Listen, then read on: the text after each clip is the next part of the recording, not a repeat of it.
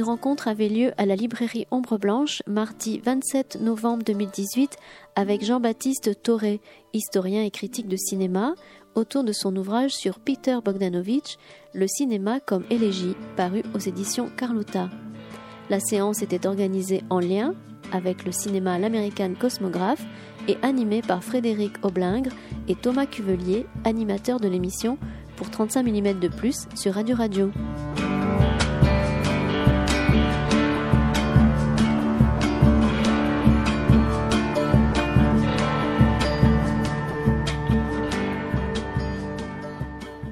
Eh bonsoir à toutes et à tous. Euh, nous sommes ravis d'être ici à Ombre Blanche, en partenariat aussi avec le cinéma l'American Cosmographe. Et euh, on est ravis de retrouver euh, Jean-Baptiste Toré, qui était venu à peu près il y a un an pour présenter son premier long métrage Oui Blue Formidable film qui revenait sur les années 70. Enfin, il continue toujours les années 70 avec ce, ce livre euh, ce soir dans lequel on va parler, euh, Le cinéma comme élégie, un livre d'entretien avec Peter Bogdanovich aux éditions Carlotta. Je ne sais pas, tout le monde connaît l'œuvre de, de Jean-Baptiste? À ah, l'œuvre quand même, 14, 14 livres. C'est pour savoir si je rappelais un peu son parcours et tous les livres qu'il avait un peu euh, écrits. Enfin, en tout cas, comme vous le savez, il s'est spécialisé beaucoup dans le cinéma des années 70, notamment deux livres sur l'Amérique, le cinéma américain des années 70 et puis 26 euh, secondes, l'Amérique éclaboussée, de JFK, l'assassinat de JFK et le cinéma. Et puis il a écrit des, essais aussi sur des réalisateurs euh, peu connus à l'époque, enfin tout où il n'y avait pas d'ouvrage édité euh, à leur sujet. Je pense notamment à John Carpenter et à Argento. Et j'avoue que pour tout cinéphile qui se respecte et qui aime le cinéma, euh, c'était un bonheur de découvrir ces, livres, et notamment Le Carpenteur qui a 20 ans aujourd'hui, à peu près. Premier livre écrit avec Luc Lagier. Et je dirais que là, il continue son travail de redécouverte, de réhabilitation de certains auteurs, avec ce soir Peter Bogdanovich, pardon, qui je suppose pour beaucoup d'entre vous un nom qui vous parle, mais est-ce que les films vous les avez vus? Et c'est tout le, projet, l'intérêt de, cet ouvrage. Et en parallèle, puisque Jean-Baptiste est très prolifique sur euh, tout ce qui touche au cinéma, il a une nouvelle collection qui vient de sortir euh, chez Studio Canal, qui s'appelle Make My Day, et euh, dans lequel notamment est sorti là il y a quelques jours Nickelodeon, de Bogdanovich, film très rare aussi, hommage au slapstitch, dans sa version noir et blanc, version que voulait Peter Bogdanovich. Donc voilà, donc un gros travail de mise en lumière de certains réalisateurs, de certaines œuvres méconnues, Beaucoup de ces, films ne sont jamais sortis en DVD ou en Blu-ray, donc c'est tout ce gros travail que fait Jean-Baptiste d'être un passeur, je dirais, euh, un découvreur, un passeur de, et un grand cinéphile comme nous sommes tous les deux avec Thomas qui va présenter avec moi ce livre. Thomas, je présente Cuvelier, à la fois disquaire à Toulouse, mais surtout animateur d'une émission de radio de cinéma qui s'appelle Pour 35 mm de plus sur Radio Radio 106.8. Donc tous les jeudis soirs de 19h à 20h, vous pouvez podcaster l'émission. Donc il va m'accompagner euh, pour présenter euh, ce livre, on discutait avec Jean-Baptiste de tout ça, et peut-être plus légèrement des années 70 encore, puisqu'il y a Bogdanovich dans le livre, mais on sent toujours poindre l'atmosphère de cette époque-là. Donc voilà. Je sais que Thomas, tu voulais une question. Ah, pardon, excusez-moi. C'est la première fois, je suis un peu intimidé, je m'excuse. En tout cas, euh, on va échanger un peu avec Jean-Baptiste. Puis après, si vous avez des questions, euh, n'hésitez pas, et on espère qu'il y en aura beaucoup. Merci. Alors euh, Jean-Baptiste, avant de, te donner la parole, on va juste le resituer un petit peu. Euh, Bogdanovich, hein, qui est un réalisateur euh, new-yorkais, né en 1939, d'origine yougoslave, qui est un érudit en cinéma et qui démarre dans l'écurie Corman en 1968 avec un premier film, The Target, avant d'enchaîner trois gros succès hollywoodiens qui vont faire de lui un cinéaste qui s'inscrit à la fois dans le nouvel Hollywood, mais aussi un cinéaste qui, lui, regarde toujours en arrière, et c'est les classiques hollywoodiens, et notamment les relations privilégiées qu'il a eues avec Ford, avec Walsh, avec Wells, qui sont un peu son ADN. Ah, c'est la question Oui. Et c'est la question. c'est l'introduction. C'est l'introduction. Euh, oui, mais en fait, c'est assez drôle. le, problème du nouvel Hollywood, en fait, c'est que euh, c'est un peu comme ça qu'on a redécouvert en fait en, France le cinéma américain dit des années 70 au milieu des années 2000. Il y avait eu le bouquin de Peter Biskin que vous connaissez peut-être, ça s'appelle Le Nouvel Hollywood, qui avait été traduit, etc. Et euh, c'est vrai que euh, il y a eu, en, gros, à partir de 2006-2007, quand on s'est mis à redécouvrir cette espèce de période-là, d'abord, il y, a une raison historique en France, qui est que dans les années 70, en temps réel, dans les années 70, des revues notamment comme les cahiers qui faisaient un peu la pluie et le beau temps sur la, critique de cinéma, euh, en fait, euh, étaient extrêmement éloignés euh, du cinéma américain qui se produisait à l'époque. Hein. Euh, dans les années 70, les cahiers, c'est autre chose. Ils sont jaunes, anticapitalistes. On est voilà, c'est Mao. On est dans une ambiance et tout ce qui vient du cinéma américain est considéré à l'époque comme une sorte de, sous-marin de l'idéologie capitaliste. Alors il y en a quelques-uns qu'on arrive à regarder, comme Robert Kramer, des choses comme ça. Mais alors tout ce qui va devenir Nouvelle Hollywood aujourd'hui, qui est, qui est même plus marginal, qui est devenu même totalement central. Moi, je passe par, par moments mon temps à dire à des gens que je rencontre ou à des, ou à des élèves ou, ou euh, dire mais finalement le problème aujourd'hui, c'est pas de découvrir des années 70, c'est de revoir des films de Vidor, ils sont beaucoup moins connus. Hein, alors qu'il y a une quinzaine d'années, c'était pas le cas. Et en fait, quand on, s'est mis à redécouvrir en fait toute cette génération de cinéastes, en France, ça s'explique aussi par le fait qu'il y a eu un point aveugle et qu'à l'époque, en temps réel, elle n'a pas été vue.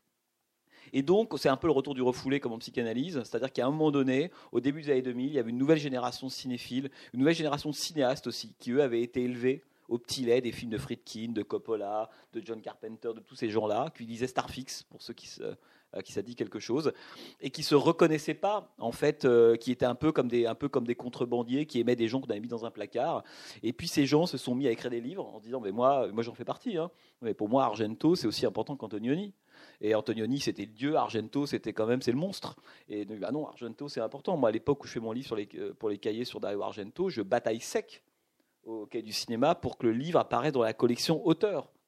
Hein, heureusement que Claudine Paco, qui est l'ancienne directrice d'édition de l'Étoile, euh, en fait me soutient. À l'époque, la collection auteur, il y a Jean Eustache, il y a Renoir, il y a Ozu, etc. Puis moi, je débarque avec Argento. On me dit, mais qu'est-ce que c'est que ce sale gosse?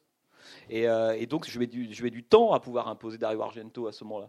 Euh, et, en fait, toutes ces années, finalement, 70, elles vont ressurgir parce que plein de cinéastes font des films en disant Mais moi, mes références, c'est des cinéastes des années 70. Et, et aujourd'hui, c'est devenu majoritaire, les années 70. Alors qu'il y a encore 15 ans, euh, c'était le moment de la reconnaissance, fallait se battre pour ça. Aujourd'hui, on est complètement à front renversé c'est même très étrange. Hein, ce qui était euh, relativement minoritaire, peu célébré dans les revues, dans les livres, est devenu maintenant totalement majoritaire. Tout le monde connaît les années 70 euh, terriblement, par cœur, alors que les classiques sont un peu oubliés. Donc on est à un moment assez passionnant du point de vue de l'histoire de la cinéphilie, où euh, il ne faudrait pas que sous prétexte qu'on a découvert les années 70 qui sont devenues maintenant centrales, qu'on en oublie les classiques. Hein. Euh, et pourquoi je raconte ça? Parce que quand, au début des années 2000, quand le nouvel Hollywood commence à s'imposer dans la critique, ça, ça, devient un objet, il y a des rétrospectives, il y a des festivals, c'est à la mode, etc. En fait, la, critique, c'est normal parce que c'est un champ énorme qui reste encore à explorer. Hein. Moi, je pourrais vous citer 25 cinéastes, en, qui, on en parlait tout à l'heure, sur lesquels il manque des livres. Hein. dire, on parlait de John Frankenheimer, euh, Michael Winner, Richard Sarafian, Phil Carson, euh, Al Ashby. Frank Perry, il y, en a, plein, plein, plein. Donc on est resté quand même aux 20 plus gros, quoi. Hein, voilà, aux, Rolls du, du, du, Hollywood. Mais il y a encore tout un continent oublié à découvrir. Euh, j'espère que des gens feront un, jour ce travail, parce qu'il y, a des vraies pépites, des trucs absolument formidables qui restent à découvrir au-delà des 20, toujours même cinéastes américains des années 70. Mais quand on parle du nouvel Hollywood, à l'époque, en fait, on se rend compte que la critique, elle, elle crée deux catégories. Elle se dit, parce que je, dis ça, c'est une évidence, mais il faut quand même toujours se le rappeler, que le cinéma 15 années 70 n'égale pas le Nouvel Hollywood. C'est-à-dire que le Nouvel Hollywood n'est qu'une partie du cinéma 15 années 70. Dans les années 70, vous le savez très très bien, il y a plein de films qui sont réalisés qui ne, cochent pas les cases du Nouvel Hollywood. Hein, on parlait de, des films de Michael Winner, euh, des, films catastrophes. Euh, il y a plein de films qu'on appelle à l'époque les films de la majorité silencieuse, qui sont plutôt les films qui supportent les gens qui sont contre la contre-culture. Et les années 70 au cinéma, c'est ça. Il y a d'un côté le Nouvel Hollywood, il y a Denis Hopper, et puis euh, de l'autre, il y a, les, tous les films qui sont nixoniens, qui ne supportent pas Denis Hopper. Et donc, ils font des, films qu'on appelle un art de droite à l'époque, des films plutôt conservateurs, les films catastrophes, tous les films type Dirty Harry. Alors, le cas Dirty Harry est très compliqué, mais grosso modo, tous ces films de revanche, etc. Donc, on s'est dit, OK, il faut surtout pas confondre le nouvel Hollywood et sur la 70. C'est objectivement deux choses différentes. Donc il y a des gens qui sont du côté de la contre-culture, et puis il y a des gens qui sont contre la contre-culture. En grosso modo, il y aurait Denis Hopper et Clint Eastwood. Ce qui est évidemment beaucoup plus compliqué que ça. Et puis, Ça, c'est pour arriver à la réponse. Mhm. Non, mais je dis ça parce que sinon on comprend rien à rien. Ouais, mais raison. Euh, et puis il y a un cinéaste, il y en a plusieurs comme ça, un cinéaste comme Bogdanovich qui lui n'est ni dans un camp ni dans l'autre. Que pourquoi Bogdanovich lui il, est pas, il passe un peu à la trappe avec d'autres au moment de la reconnaissance le Nouvel Hollywood, c'est que quand on voit ses films, il appartient pas vraiment au Nouvel Hollywood ou de façon euh, extrêmement subtile par la marge, etc. Donc on peut pas le mettre dans la case comme Schasberg, comme Friedkin où on connaît les items, hein, euh, voilà, la critique sociale, des, personnages masculins euh, qui ont tous des problèmes de virilité, une violence importante, euh, une sorte de non-sens Monty Hellman, pour ceux qui connaissent Monty Hellman. On, on sait les codes du Nouvel Hollywood, on sait à quoi on les repère. Or, Bogdanovich, lui, il fait des films qui ont une apparence, une facture plutôt, plutôt classique, et on a le sentiment de voir des films à l'époque, presque des films un peu anachroniques. On se dit, mais Bogdanovich, c'est un peu le jeune vieux, quoi. Il commence à la fin des années 60, début 70, il fait des films de vieux. Il fait des, ce qui veut dire, il fait des films classiques. Euh, alors on se dit donc il n'est pas de Nouvelle Hollywood vraiment, et pourtant, comme tu l'as rappelé, il commence à bosser avec Roger Corman. hein. Parce qu'il y a un truc sur Bogdanovich, je reviendrai après, c'est son premier film. Ben. En fait, le- tout est là, quoi. tout est dans le premier film, comme souvent d'ailleurs. Et on se dit ah ok donc alors si c'est pas un progressiste fumeur de dope, c'est forcément un Nixonien de droite.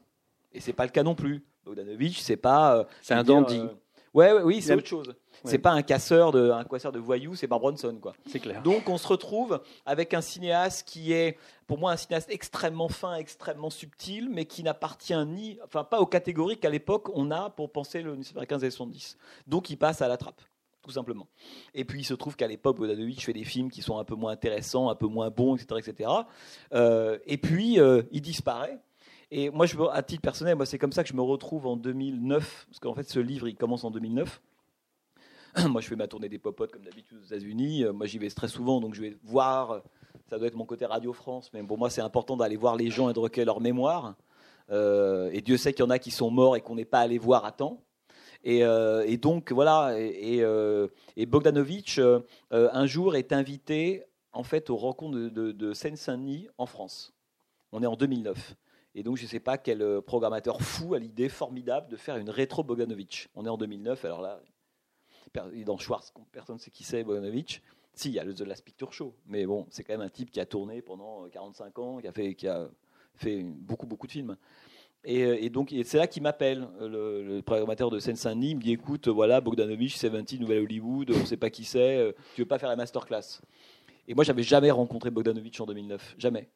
Et euh, je lui dis euh, peut-être, mais il faut quand même qu'on je vois comment il est, etc., etc.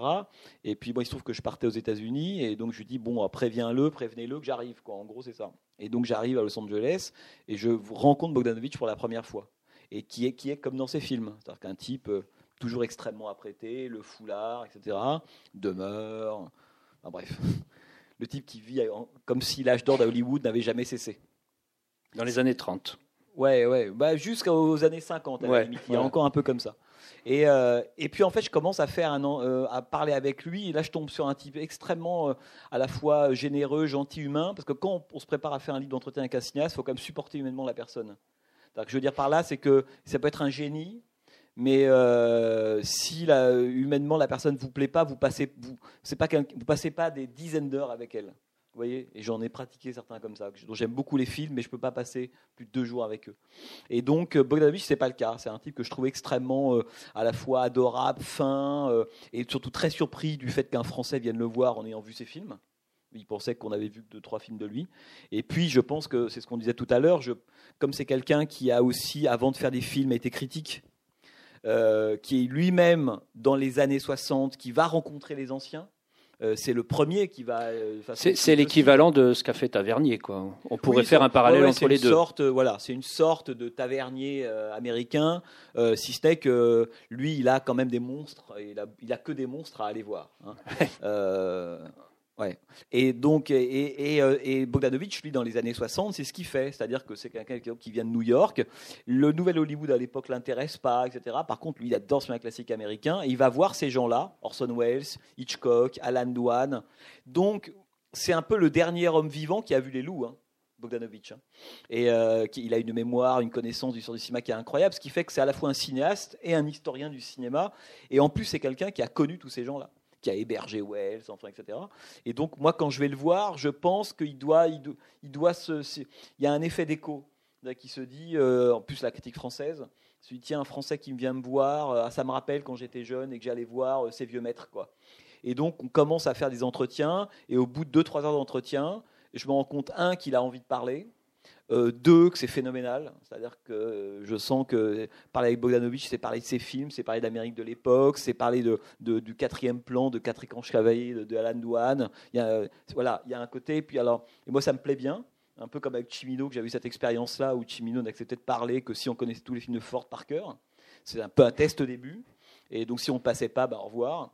Et Bogdanovich, il est un peu comme ça. Et puis, il se rend compte qu'on discute. Et, euh, euh, je pense que ça lui plaît. Il, arrive à un moment de sa vie où il a envie, en fait, d'être à nouveau lui-même interrogé et de, et, de, et de transmettre un peu tout ça.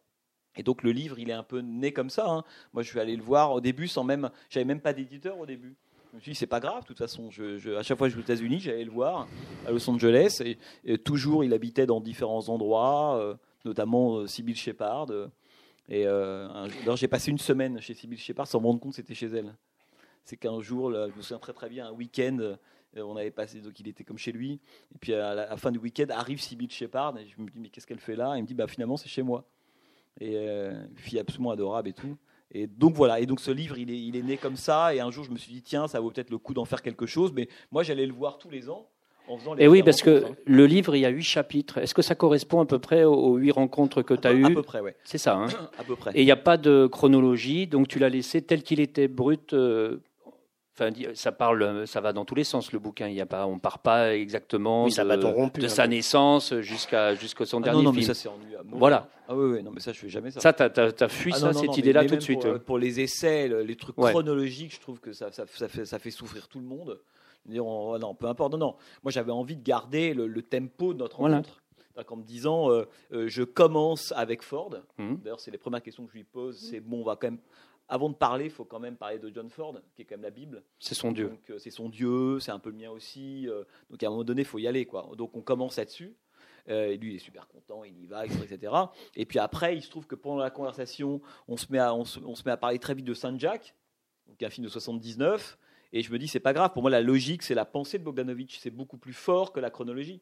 Ce qui fait qu'on revient dans le livre euh, tous les, par exemple, au bout de deux ans, il me reparle d'un film euh, dont on avait parlé deux ans auparavant, mais parfois sa pensée, elle a, elle a évolué. Ouais. Et moi, j'aime garder cette chronologie de la pensée beaucoup plus que la chronologie réelle. Bien sûr. hein, qui, me, qui, moi, alors pour le coup, m'in- m'intéressait pas vraiment, mais je savais que j'allais, euh, au fil des années, remettre sur la table certains sujets. En me disant, tiens, il a parlé de tel film-là, euh, dans deux ans, je reviendrai le voir, et je lui dis, est-ce que tu penses vous pensez sur la même chose? Et, ça, ça me plaisait bien. Et d'ailleurs, euh, j'aurais dit à Bogdanovich, on va commencer du début à la fin. Je pense que ça l'aurait fatigué. Et puis, ça, honnêtement, et puis quand on a une conversation avec quelqu'un, il y a des idées qui viennent et on a envie de parler, on a, une bonne idée, on a une question qui nous semble intéressante et on va pas se dire bon, je la pose pas parce que on n'est pas encore en 75. Pff, C'est ridicule quoi. Donc, euh, donc j'ai tenu vraiment à préserver en fait la, chronologie des rencontres. Ce qui fait que les chapitres, ils sont, le livre est découpé en chapitres euh, qui euh, passent d'un film à l'autre, euh, si ce n'est que euh, il y a le passage du temps, c'est-à-dire qu'il y a Bogdanovich, il a pris 10 ans pendant le livre. Et moi, ça me plaisait aussi, c'est-à-dire que il, était, euh, voilà, la, la nostalgie arrive quand même. Et, et- et faire un livre d'entretien, euh, c'était évident dans le sens où lui-même, Bogda, a fait pendant longtemps de nombreux entretiens avec les grands maîtres américains. Tu pensais que c'était la meilleure approche, ça lui faisait plaisir à lui de, de- de concevoir le bouquin comme ça. Moi, j'ai pas fait ça pour lui faire plaisir. hein. Non. je pense qu'il est, ça lui faisait plaisir Oui. de, de le faire, et moi, ça me fait plaisir. De, que j'aurais pas écrit un livre de 500 pages sur Bogdanovich. Voilà, parce qu'il y a aussi, euh, on en parlait tout à l'heure, écrire un livre sur un cinéaste, c'est quand même beaucoup, beaucoup de travail. C'est un truc intime. Il n'y a pas de livre de commande sur des cinéastes. On fait pas ça comme ça. Il n'y a rien de plus compliqué que d'écrire un livre, même faire un film. Moi, trouvé, moi, je trouve ça moins compliqué. Donc c'est, quand même tellement de travail qu'il faut qu'il y ait une connexion intime extrêmement forte avec un cinéaste. C'est-à-dire que vous allez chercher un cinéaste, vous, vous passez quelques années avec lui, c'est que en fait, il raconte un truc de vous. Sinon, euh, on fait pas des livres de commande. Et donc, euh, et je savais que je, ça me faisait très plaisir de passer beaucoup de temps avec Bogdanovich, mais de là à partir sur un essai pendant 5-6 ans, euh, je pense qu'à ce moment-là, d'autres cinéastes auraient pris le dessus sur lui. Et Ouais. donc, je trouvais que faire un texte d'ouverture un peu long et ensuite avoir la conversation, ça me, plaise, ça me plaisait bien. Enfin, plus de, de l'ordre de la conversation d'ailleurs, parce Oui. que le, euh, le- les Américains, ils ont aussi une façon de, de les questions que pose Bogdanovich au cinéaste, elles sont très américaines c'est comment vous avez fait, euh, comment vous avez cadré ce truc-là, est-ce qu'il y avait un travelling, etc. L'européen, il est quand même un peu plus intello, et ça, ça les amuse aussi, un peu d'une certaine façon parfois. c'est des questions complètement dingues. Moi, je pas, il y a des questions qui font 10 lignes, et puis il faut qu'il respire avant de commencer à comprendre ce que j'ai voulu lui dire, et puis on repart dessus. Mais moi, ça me plaît bien, parce que Bodanovich, ce qui est passionnant dans son cas, c'est que c'est que il est entre l'Europe et l'Amérique, quoi. Il y, a, un type comme Carpenter, dont on parlait tout à l'heure, c'est un Américain pur jus. Hmm. Côte ouest pur jus, quoi. Donc il est 100% américain, Carpenter. Euh, un cinéaste comme Bogdanovich, il a des parents d'origine yougoslave. Euh, il est, il est, euh, sa première langue c'est le serbo-croate. Il parle l'anglais qu'après.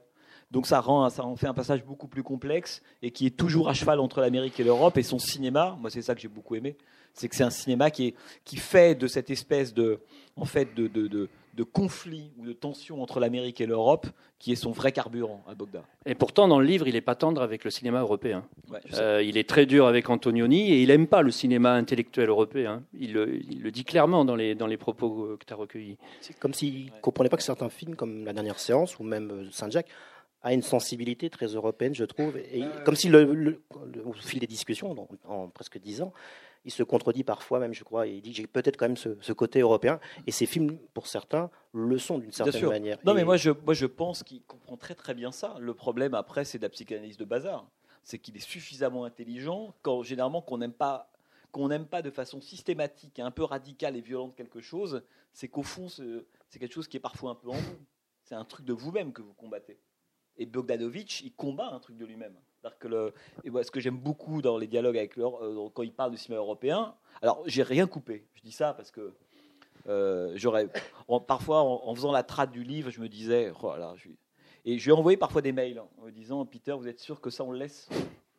Tu, euh, penses au grand plan, au, grand plan de, enfin au gros plan de Sergio Leone? Il déteste Sergio Leone. Il déteste Sergio Leone. C'est dur quand même pour toi d'entendre ça. Quand non, parce que je comprends celui qui dit ça je sais qu'il ne déteste pas en réalité. en fait, le vrai truc, il est, c'est que quand il me dit, en fait, quand il dit qu'il n'aime pas, il n'aime pas Antonioni, c'est qu'en fait, il a cet amour euh, du cinéma américain, Bogdanovich, euh, du grand classique, du cinéma classique américain. Alors c'est Walsh, de tous ces gens-là, etc. Autrement dit, il a un, il a un, il a un amour absolu du grand cinéma d'auteur populaire. Pour lui, le, la règle la puissante du cinéma américain, c'est qu'elle elle ne, elle n'écrase jamais le spectateur. Hein, c'est qu'elle l'élève toujours. Donc derrière un divertissement, euh, on, s'adresse au plus grand nombre. Hein. Mais c'est Stanley Cavell, en fait, pour ceux qui connaissent un peu Stanley Cavell. Euh, si on veut comprendre Bogdanovich, on lit Stanley Cavell. c'est le même. La même. Il pense exactement la même chose. Et donc pour lui, la forme la plus noble du cinéma, alors c'est la comédie, on pourrait presque dire des années 40, Léo McCarey, Howard Hawks, tous ces gens-là, avec une forme justement que le, que le peuple, le grand public peut apprécier, mais avec une intelligence, un raffinement, une élégance hors pair. Pour lui, c'est ça la noblesse du cinéma, c'est quand le cinéma est de l'art le plus populaire possible, et en même temps, euh, on élève le spectateur en lui, en lui donnant la chose la plus intelligente et fine possible. Ce qu'il n'aime pas dans le cinéma européen, c'est son côté élitiste. Et, on peut, moi j'adore Antonioni, c'est pas le problème, mais on peut à la fois adorer Antonioni et reconnaître qu'Antonioni n'est pas un immense cinéaste populaire. Autrement dit, n'importe qui ne peut pas regarder un film d'Antonioni. Voilà. Et ça, Bodanovic ne le supporte pas. C'est pas, c'est pas Antonioni. Wells ne le supportait pas non plus. Hein. Hmm parce qu'en fait, euh, Bogdanovich, qui a beaucoup parlé avec Orson Welles, et Orson Welles lui a transmis certaines de ses aversions, on pourrait dire. Et Welles ne supportait pas Antonioni, euh, il était mitigé sur Fellini, etc., etc. Et donc Bogdanovich a aussi vécu là-dedans, avec un Welles qui lui disait, mais Antonioni, c'est pas possible, quoi. Et donc ça ne veut pas dire que c'est pas des films intelligents, c'est pas des films brillants. Le problème, c'est que pour Bogdanovich, le cinéma, c'est bien plus que ça. C'est pas pour une élite cultivée uniquement. Et euh, il faut que ça touche le plus grand nombre. Et ça, c'est quelque chose que je trouve très beau chez lui, parce que tu dis, tu as raison, euh, quand il fait la Picture Show, euh, qui est quand même un immense succès populaire quand même, hein, mais je pense à Daisy Miller. Daisy Miller, et là, on voit bien que c'est la veine européenne qui combat qu'il a emporté, qui est en effet un film qui va être un flop. Qui a vu Daisy Miller parmi vous? Vous voyez ce que je veux dire? Un film quand même complexe, Henry J. Bah, bah, c'est vraiment, là, il, coche toutes les cases. On se dit, mais et toi, tu dis que tu n'aimes pas les Européens? Et en même temps, c'est un film là-dessus. C'est un film sur cette idée de conflit, parce que Daisy Miller, pour moi, c'est un des films les plus autobiographiques de Bogdanovich, hein, qui raconte, le, on pourrait dire, l'opposition entre une jeune américaine naïve, qui a pas de culture, pleine d'énergie, euh, très spontanée, euh, passionnée, etc.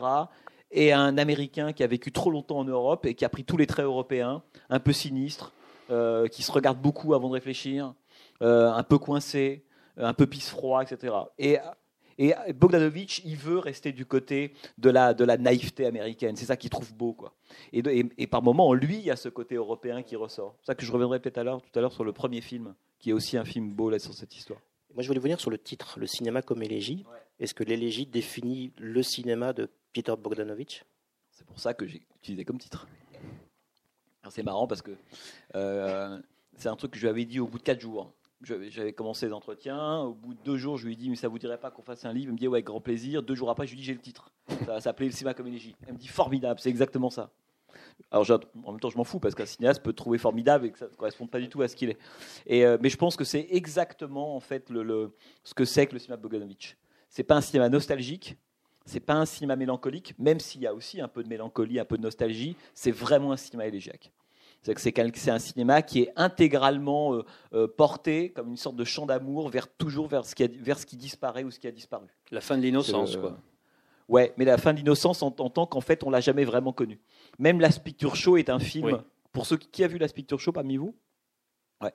La Picture Show, c'est un film qui est très très beau parce que c'est un film qui, euh, qui, pour moi, incarne bien ce que c'est que la position intermédiaire de Bogdanovich. C'est qu'à la fois, on se dit, on a un vrai film classique, noir et blanc, le scope, Anarine, les années 50. Et même le choix des années 50, c'est un acte classique. Les cinéastes du Hollywood s'en foutent des années 50. C'est pas leur décennie, quoi. C'est les années 30. Et donc, euh, on se dit, OK, Ben Johnson, acteur de John Ford, tout y est. Et quand vous regardez, en fait, la façon dont il, euh, dont il, dont il retourne cette espèce de moment des années 50 qui aurait pu être un peu une image d'épinal, un côté nostalgique, c'était formidable les années 50, il fait tout le contraire. Les années 50, c'était pas formidable du tout. Donc on a quelqu'un qui, qui, est comme un cinéaste classique, y compris même en termes de mise en scène, hein, euh, qui, euh, qui nous fait presque une sorte de film, une sorte de film des années 40-50, comme une sorte de facsimilé parfait, mais la façon dont il l'aborde, hein, la critique, la désillusion, le rapport au cinéma, le vent, la ruine, la disparition, etc., tout ça, ça vient de Nouvelle Hollywood. Et donc, c'est ça qui est très très beau dans la Picture Show. C'est que c'est vraiment un film qui, a, qui euh, contient les deux, les, les deux élans, hein, de, de, on, pourrait dire, de, de, Bogdanovich. Quoi. C'est presque un film bipolaire. Quoi. Bipolaire. Et euh, revenons encore sur les, sur les relations que tu as eues avec lui pendant les, les, les, les entretiens. Est-ce qu'il y, est qu'il y, a des.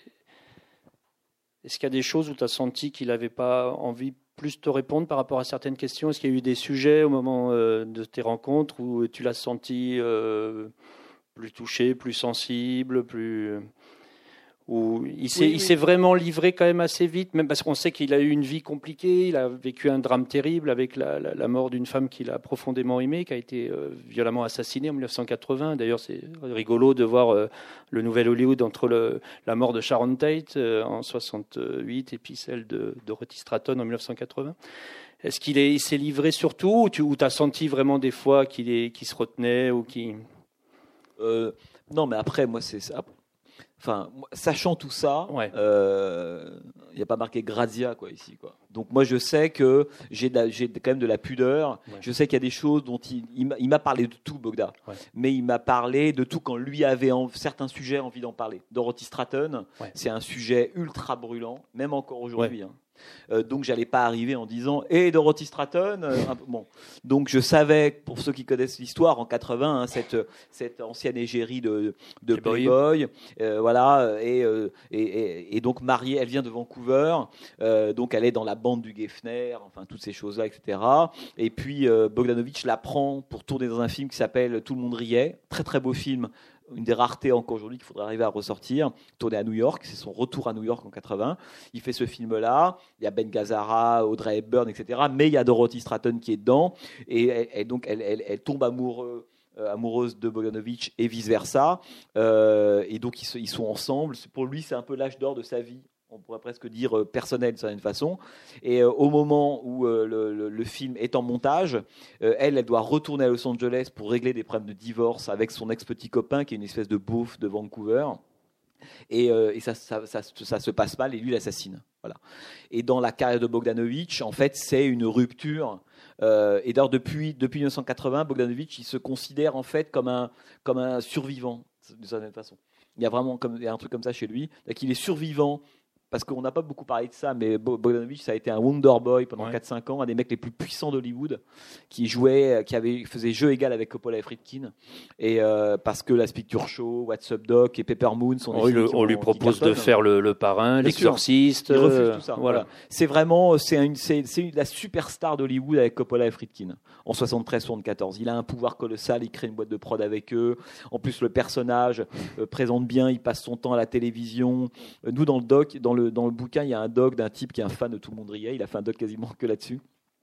Et en fait, ce qui est intéressant, c'est qu'on voit, il y a les bandes annonces d'époque, et c'est assez fascinant parce que c'est quelque chose qui n'existe plus aujourd'hui, de voir que dans les années 70, en gros entre 70 et 75, Bogdanovich, c'est le sujet principal de ses films dans les bandes annonces.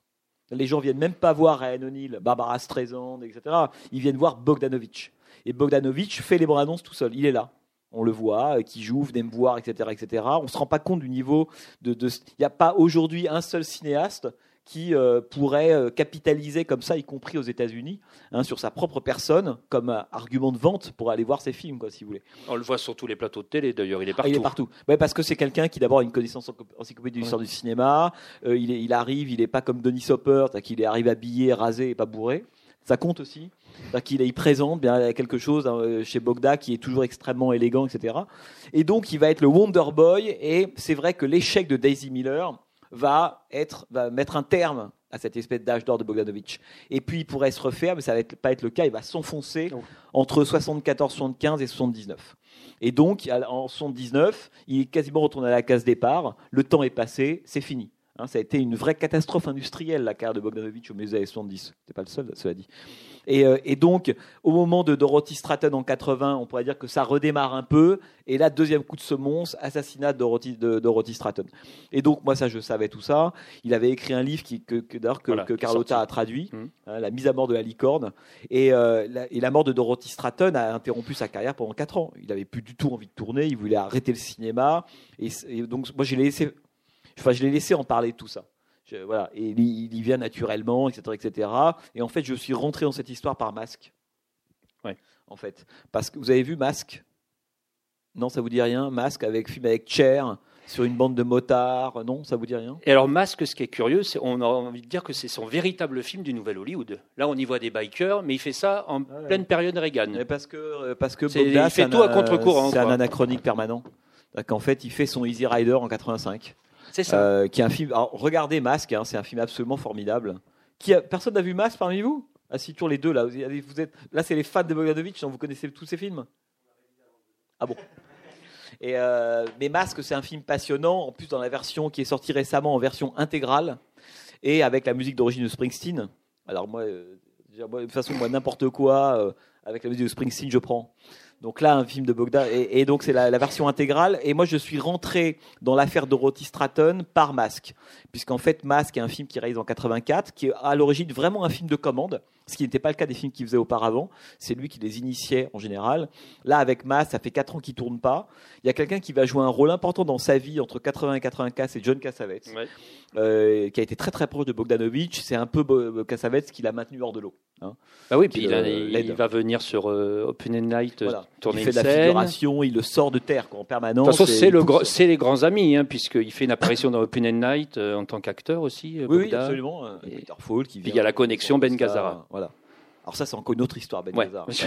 Mais tout ça pour dire qu'entre 80 et 84, Bogdanovich, a priori, il pense arrêter de faire des films, c'est fini pour lui. Et c'est John Cassavetes qui, en permanence, mhm. le, maintient hors de l'eau, lui donne des petits rôles, le pousse à réaliser, etc. Et puis un jour arrive le projet de Masque donc cette histoire d'un homme éléphant, qui est la vraie histoire de l'homme éléphant, qui vit avec une bande de motards à Los Angeles, avec sa mère, une mère seule, jouée par Cher, et, euh, c'est l'histoire de ce, gamin qui est un fan de Springsteen.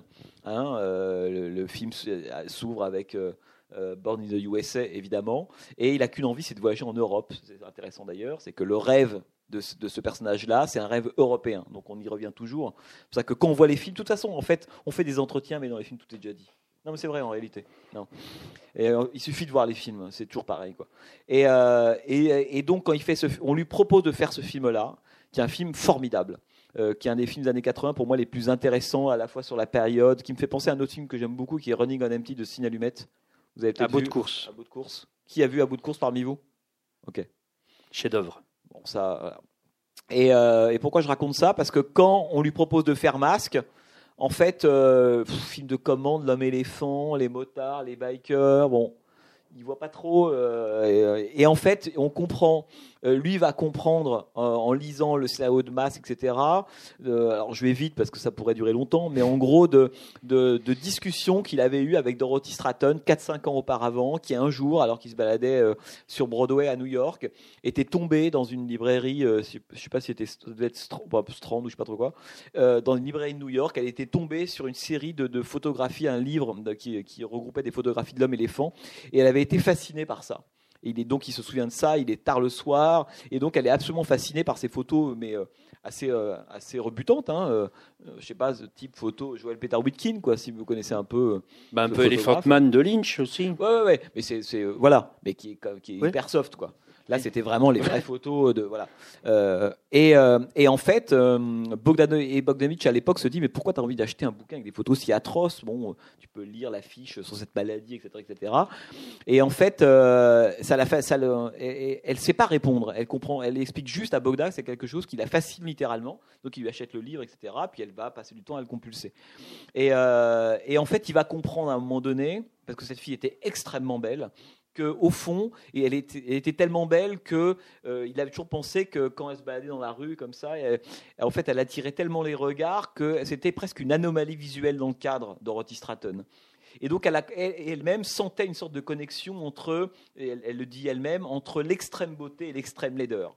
D'une façon, c'est des trucs qui vous rendent marginaux. Qu'on soit excessivement beau excessivement laid, dans tous les cas, on, est un peu comme des marginaux. Et c'est quand il comprend ça, qu'il se dit, ben, en, en- en recevant le script de Masque, il se dit, mais en fait, c'est comme ça que je vais aborder le film. Et c'est à la fois en hommage à Dorothy Stratton qui va, qui va accepter en fait de faire masque, reconnaissant dans l'extrême laideur du personnage quelque chose qui lui rappelle Dorothy Stratton. Et là, Masque, le problème c'est que Masque ne se passe pas aussi bien que prévu, le film est formidable, mais il a des problèmes avec les producteurs, on arrive à Cannes, il y a deux conférences de presse, enfin il y a deux montages, et c'est pas le redémarrage qu'aurait souhaité euh, Bogdanovich, redémarrage qui d'ailleurs n'arrivera en réalité jamais, parce que je pense que vous n'avez sans doute, enfin pour la plupart d'entre vous, pas vu tous les films qu'il a fait par la suite jusqu'à, si peut-être Broadway Therapy en 2014 qui est Mhm. sorti, ça vous dit quelque chose? Hein, Voilà, Euh, voilà aussi là-bas. Mais euh, voilà, voilà la réponse. Et alors, euh, Saint-Jacques, le film de la Renaissance, c'est quand même euh, l'un des films les plus importants de, de Bogda. On en parle énormément dans le bouquin. C'est la rencontre avec Ben Gazzara. Ils vont faire deux films. Ils vont... Oui, oui. Alors après, et, c'est et le- ils tournent ça à Singapour et ils retrouvent Roger Corman à la production.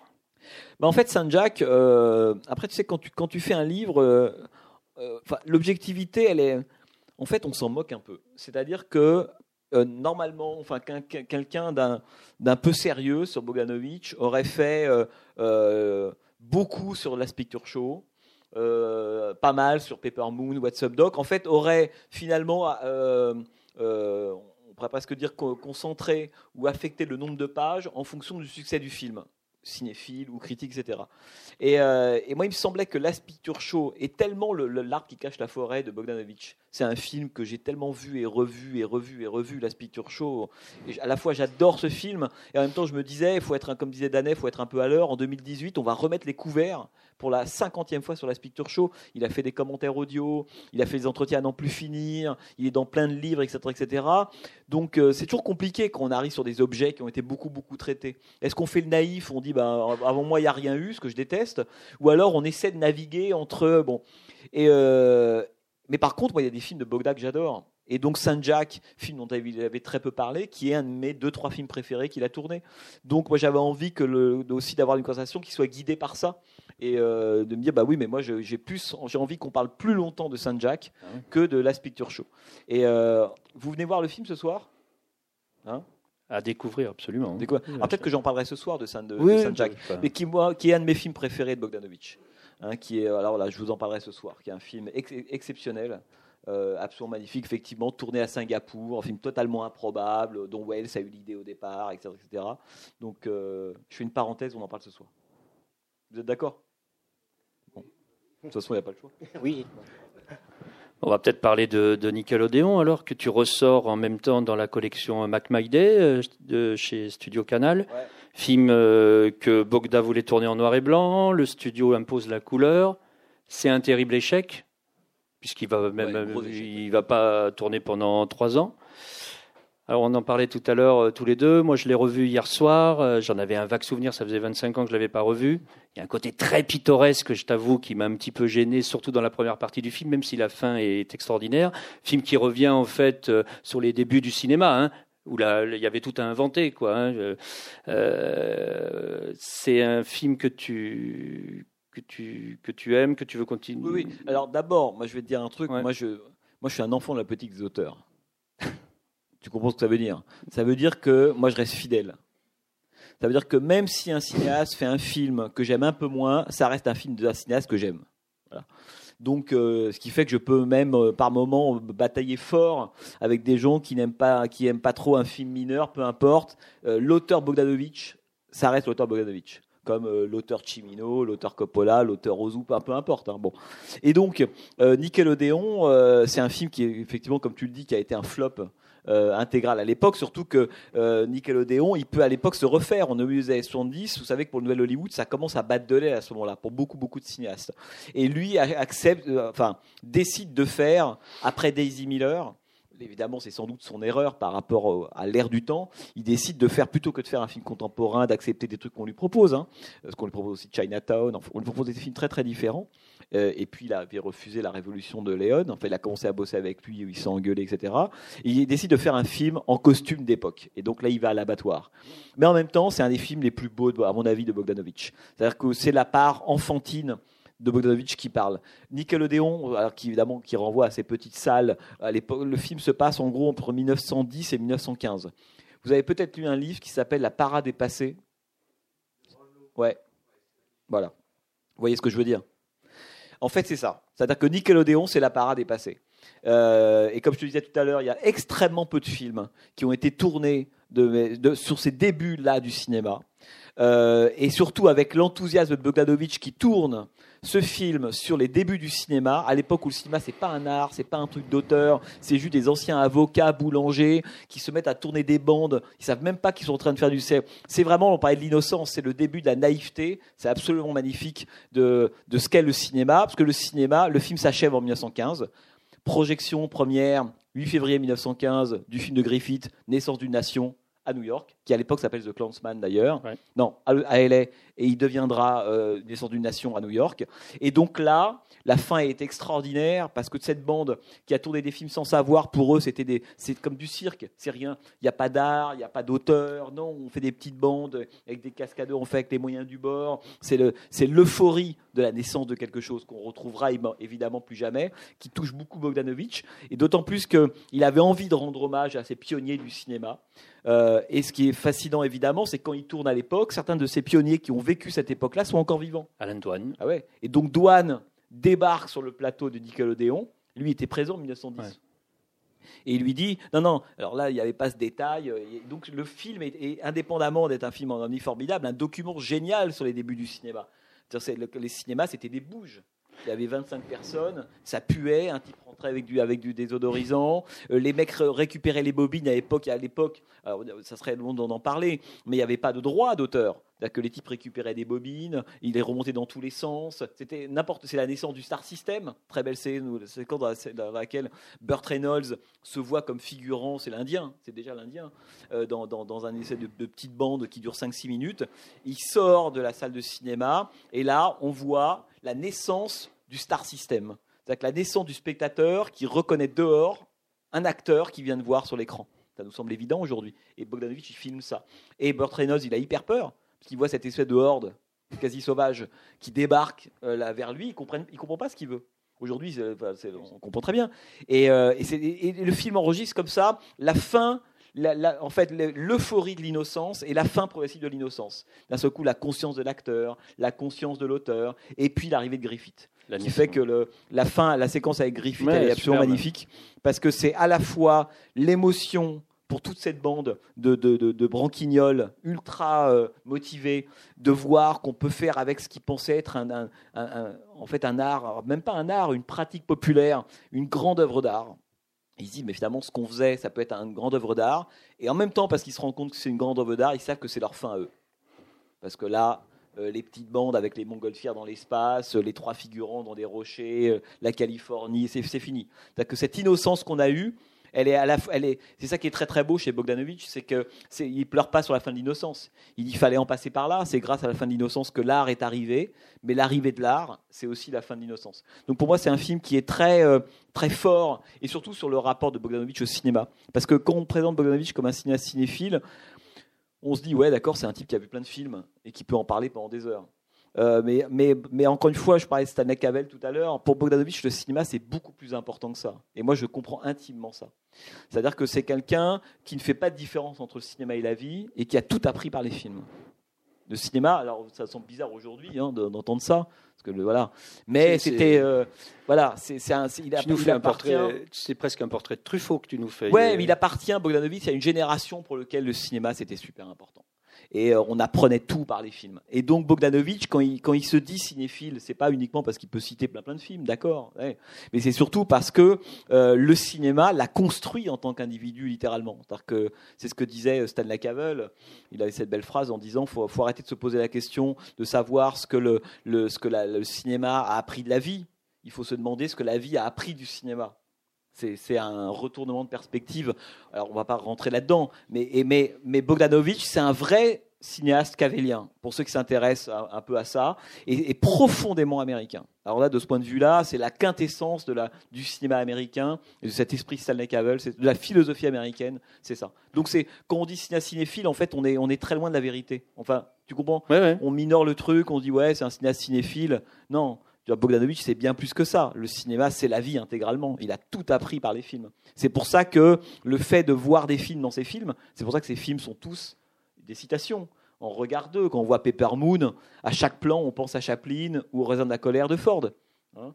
Euh, quand on voit Saint Jack, on, voit, on pense à plein d'autres films, y compris au film de John Cassavetes, par exemple. Ah euh, quand on voit What's Up Doc, on pense à Léo McCarey, à Buster Keaton, à tous ces gens-là, Howard Hawks. Et alors, euh, tu voulais qu'on revienne un petit peu sur Target, son premier film qui est, qui est très important, produit par Roger Corman et qui est tiré d'un fait divers en fait qui s'est passé, le tueur euh, Charles Charles Whitman en fait. Et euh, et puis c'est ce truc très drôle aussi où Boris Karloff doit trois jours de tournage, je crois, à Corman, se retrouve tout ça, et il arrive à faire une première œuvre maîtrisée de bout en bout. Oui, oui. qui a vu parmi vous Target? ouais. Elle a décroché. Il y a un DVD hein, Je voulais qui existe. Voir jusqu'où le couple allait tenir et en fait il a lâché sur la cible. Mais euh, alors non mais là oui il existe en DVD cela dit la copie est pas top. Ah, bon, il faudrait un jour faudra le rééditer la cible. Bon. Mac euh, ouais. Euh, donc Target et donc c'est son premier film à l'époque Bogdanovich. Euh, d'ailleurs il rencontre Jacques il rencontre Roger Corman parce que à l'époque Bogdanovich il organise des rétrospectives. il convainc le musée d'art moderne de New York de faire la première rétro Wells. C'est lui qui l'a fait. La première, parce qu'à l'époque, la première rétro War Dogs. Aujourd'hui, ça nous semble évident. Mais en 63-64, cinéastes américains, aussi, je crois. ils sont pas du tout reconnus par l'intelligentsia par américaine. Au War Dogs, c'est pas grand chose. John Ford, quand même, c'est pas grand chose. Aujourd'hui, ça nous semble fou. Et Bogdanovich fait partie de ces gens qui vont militer pour et faire que les rétrospectives existent. Et puis, euh, euh, il va travailler pour plusieurs magazines euh, aux États-Unis. Et puis il va se mettre à faire des portraits, un peu comme des profiles du New Yorker aujourd'hui, des choses comme ça. Et puis il va rencontrer Jerry Lewis. C'est aussi, une autre époque de la, de la façon dont on écrivait sur le cinéma. le New Yorker, c'est encore un peu le cas aujourd'hui, mais lui donnait d'un seul coup 30 pages pour aller écrire un portrait de Jerry Lewis. L'âge d'or de la presse cinéma. C'est complètement fou quand on y pense. Quoi. Et, euh, donc Bogdanovich, euh, lui, ce qu'il a envie de faire, en fait, il rencontre tous ces gens-là, pas pour devenir un historien de cinéma qui va faire des essais, mais en fait, c'est déjà quelqu'un qui veut faire des films et qui se dit que, en fait, la meilleure école, c'est rencontrer tous ces gens-là. C'est en recueillant la parole de tous ces maîtres classiques qu'il va petit à petit apprendre à faire des films. Et puis un jour, euh, donc il se dit que le temps est venu d'essayer peut-être de faire des films, et il rencontre Roger Corman, que j'imagine vous connaissez tous, à une projection de La Baie des Anges de Jacques Demy. C'est assez drôle d'ailleurs qu'ils se rencontrent tous les deux sous les auspices de, Demy. Et euh, Corman, qui était l'homme le plus filou et malin de, l'époque, hein, qui savait choper des talents, etc., il dit, ça vous dit, ça vous dit, venez travailler. Il payait rien. Roger Corman, vous connaissez sans doute toutes ces histoires, mais par contre, il donnait à des de, très jeunes apprentis cinéastes. Il en a lancé, il en a lancé beaucoup. Hein. bien sûr. les, les, on, a, on a appelé ça l'écurie Roger Corman. Voilà. Et donc Bogda, il dit oui, moi je veux bien. Et donc il est, il est, il est quand il arrive dans l'écurie Roger Corman, donc il déménage, il arrive à Hollywood et il se retrouve avec toute la génération de cette époque-là. Monty Hellman, Jonathan Demi, Francis Ford Coppola, Stephanie Rothman, tous ces gens qui vont, qui vont faire une partie les 15 années 70 sont avec Bogda chez Corman, l'un à faire des, bandes annonces, ça sera le cas de Joe Dante un peu plus tard. Tous ces gens-là travaillent, etc. Et euh, il veut faire son, premier film. Euh, alors c'est un peu compliqué parce qu'en fait, euh, au début, il rend sa vie à Corman sur un, film de série Z, qui est un film russe Hein, sur lesquels il arrive à faire des doublages. Euh, il, va tourner une, enfin, il va tourner une ou deux séquences dans la plage de, euh, plage Parce que Corman était un spécialiste de ça. Il achetait des films russes totalement inconnus. Il prenait trois filles nues qui tournaient à Santa Monica, cinq minutes, et on mettait trois filles nues tournées à Santa Monica, coucher de soleil, dans le film russe, doublé en anglais, ça faisait un nouveau film mais il faut aller quand même avoir des gens qui aillent tourner les filles nues à Santa Monica. Et Bogdanovich, il a fait ça. Hein. Et, euh, et, donc, et, euh, et, donc Bogdanovich, qui, d'ailleurs, il avait complètement oublié ce, ce film. Moi, je l'avais ah apporté. Je lui ai dit, vous vous souvenez de ça? Il c'est pas possible. Avec Mamie Van Doren. Ah, mais il est sorti chez, chez Bach, non Une copie. Ah oui, ignoble. ignoble. Et je lui dis, mais vous savez que votre nom, vous êtes crédité. Hein bref, peu importe. Et, euh, et, donc, euh, et Corman, euh, pour lui, le remercier d'avoir bien fait ce travail-là, lui dit bon, bah, allez, tu peux faire un film. Mais quand Corman dit tu peux faire un film, c'est pas c'est pas Daryl Zanuck. Hein. Il peut faire un film. Il, a en gros une semaine de tournage. Bah, il dit voilà, tu as 8 jours de tournage, tu quasiment pas d'argent, c'est quelques dizaines de milliers de dollars. et en plus, tu dois tourner avec Boris Karloff autre contrainte. Et non seulement tu dois tourner avec Boris Karloff, et en plus tu dois récupérer des, euh, quelques minutes d'un film qui s'appelle The Terror. Vous avez peut-être vu ce film, un vrai navet, avec Karloff et Nicholson. Et euh, dans lequel euh, Nicholson joue le rôle d'un lieutenant français, c'est du mauvais hammer, enfin, c'est catastrophique. Mais produit par Corman à l'époque, avant son cycle et Garpo. Et donc il lui dit bah voilà, tu dois faire ton film, et voilà les contraintes. Karloff, euh, des extraits de The Terror, peu d'argent. Euh, et pourquoi est-ce que Karloff me doit trois jours de tournage Comme on a gagné du temps sur The, Terror, je l'ai payé trois jours de plus, donc il me les doit. C'est à toi que je vais les donner. Et donc Bogdanovich, il se retrouve avec cette espèce de deal entre les mains qui est un peu compliqué. Et, euh, donc tout ça pour dire que il va y avoir, il va avoir cette idée avec quand même l'aide, pas secrète parce qu'il en parle très longuement, mais qui à l'époque n'est pas qualité au générique de Samuel Fuller. C'est qu'un jour, en fait, Bogdanovich a donc cette, histoire en tête. Lui pense à l'histoire Karloff. Il se dit oui, ça serait pourquoi pas avoir un acteur qui joue son propre rôle et qui va dans un drive-in présenter son dernier film. En, l'occurrence, Karloff va présenter l'individu, le dernier film de Karloff, l'acteur. Et le film s'ouvre dans une salle de projection, euh, très d'ailleurs très post le mépris d'ailleurs, euh, dans une salle de projection. on, voit la fin de The Terror. On est consterné par ce qu'on vient de voir plan sur euh, Boris Karloff qui est consterné et qui dit c'est vrai, vraiment un navet que je viens de tourner. Et il dit il faut que j'arrête ma carrière maintenant. Et le film est très très beau parce qu'il raconte aussi cette espèce d'innocence. Autrement dit, Karloff, il est dépositaire d'une forme d'horreur gothique des années 50-60. Et on va comprendre qu'en 63, euh, en 68, pardon, l'année de l'assassinat de RFK, euh, le, Boris Karloff dans sa cape verte dans un, dans un château, c'est grotesque. On n'est on est plus à ce niveau-là de violence. Là maintenant, c'est une violence contemporaine complètement différente et que Karloff se sent lui-même complètement démodé. Il me dit, mais il le dit lui-même, je suis une relique. Qu'est-ce que c'est que l'Amérique dans laquelle je suis en 68 Moi, je fais peur avec des chauves-souris, c'est ridicule. Il faut que je raccroche les gants. Et en fait, il a cette histoire en tête assez belle, déjà d'un film dans le film. Hein. Euh, il va tourner donc avec Karloff, etc. Euh, et il veut tourner en même temps, il a cette idée du rapport entre Karloff et la violence contemporaine. Mais il est un peu perdu. Il sait pas comment faire, euh, parce que bon, il sait quoi faire de Karloff, mais, euh, mais ça suffit pas.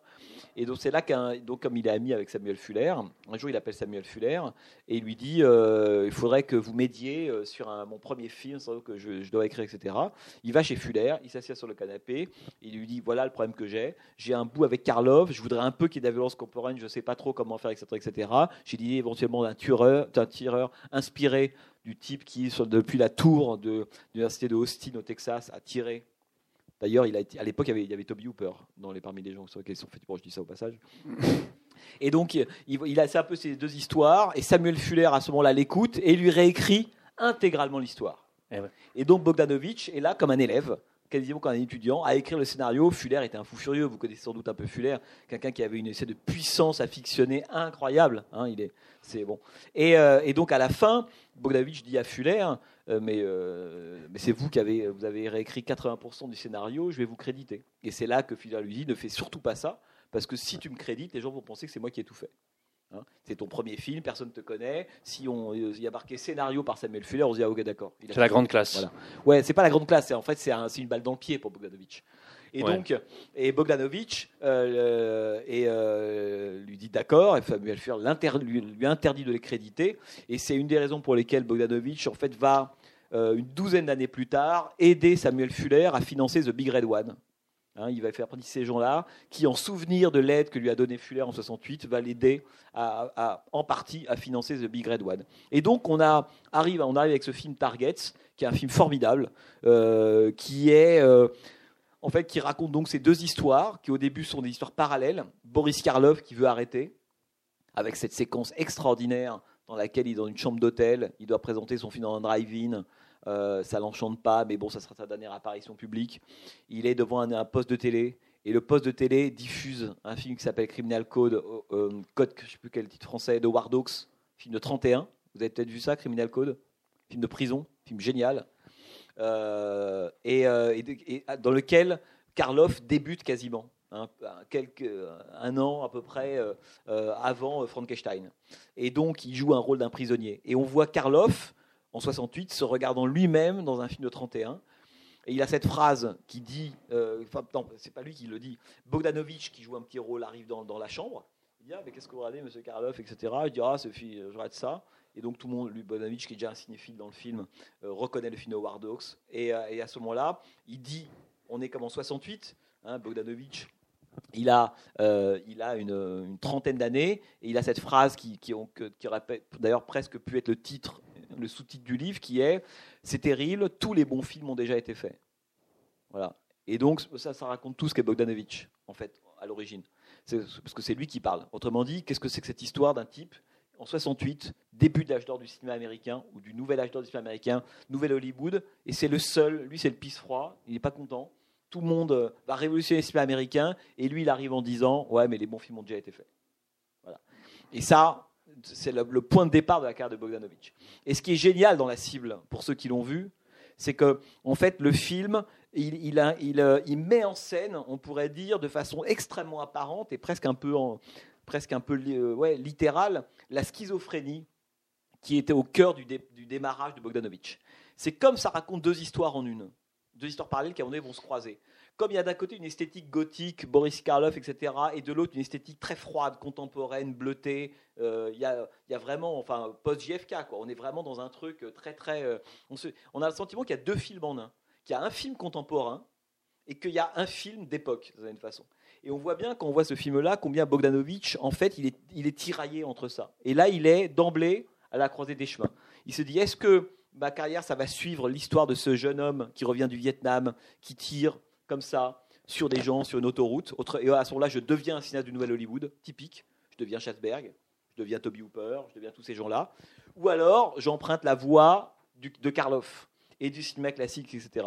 Et c'est la cible et un film génial à revoir dans, la carte de Bogdanovich parce que on, on voit que les deux trajectoires possibles de Bogda, en gros rentrer dans Nouvelle Hollywood ou être au contraire dans un rapport au cinéma classique permanent, elles sont posées dans ce, dans ce film. Et la fin, que je raconte pas si vous l'avez pas vu, qui est absolument formidable. Mais il y a, le film sort au moment de l'assassinat de Robert Kennedy. Il y a, il y a- il y a des, enfin, le- c'est la Paramount, je crois, qui le distribue. Là, c'est compliqué. Là, Une enfin, catastrophe.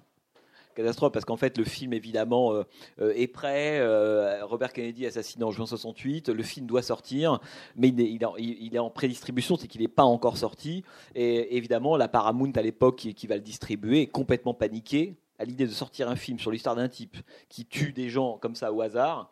Euh, le sniper, c'est pas possible alors que euh, Robert Kennedy vient d'être- assassiné. Et donc le film est complètement transformé. Il se à faire des espèces de campagnes de pub ridicules qui vont complètement le plomber. Et notamment, il me, il raconte ça, il me dit ils ont refait des affiches avec pourquoi le contrôle des armes. Pourquoi il faut, pour comprendre pourquoi il faut contrôler les armes, il faut aller voir la cible de fait, donc le film est mort. Hein, il va devenir un film culte par la suite, la cible. Pour ce, ça reste un film culte. Mais par contre, le, le- en salle, c'est plutôt un échec. C'est son suivant qui va vraiment marcher, qui est l'Aspect Tour Show. Il y a peut-être des, des questions, euh, des gens qui ont envie de poser des questions à, à Jean-Baptiste? Enfin, je sais pas, je dis ça.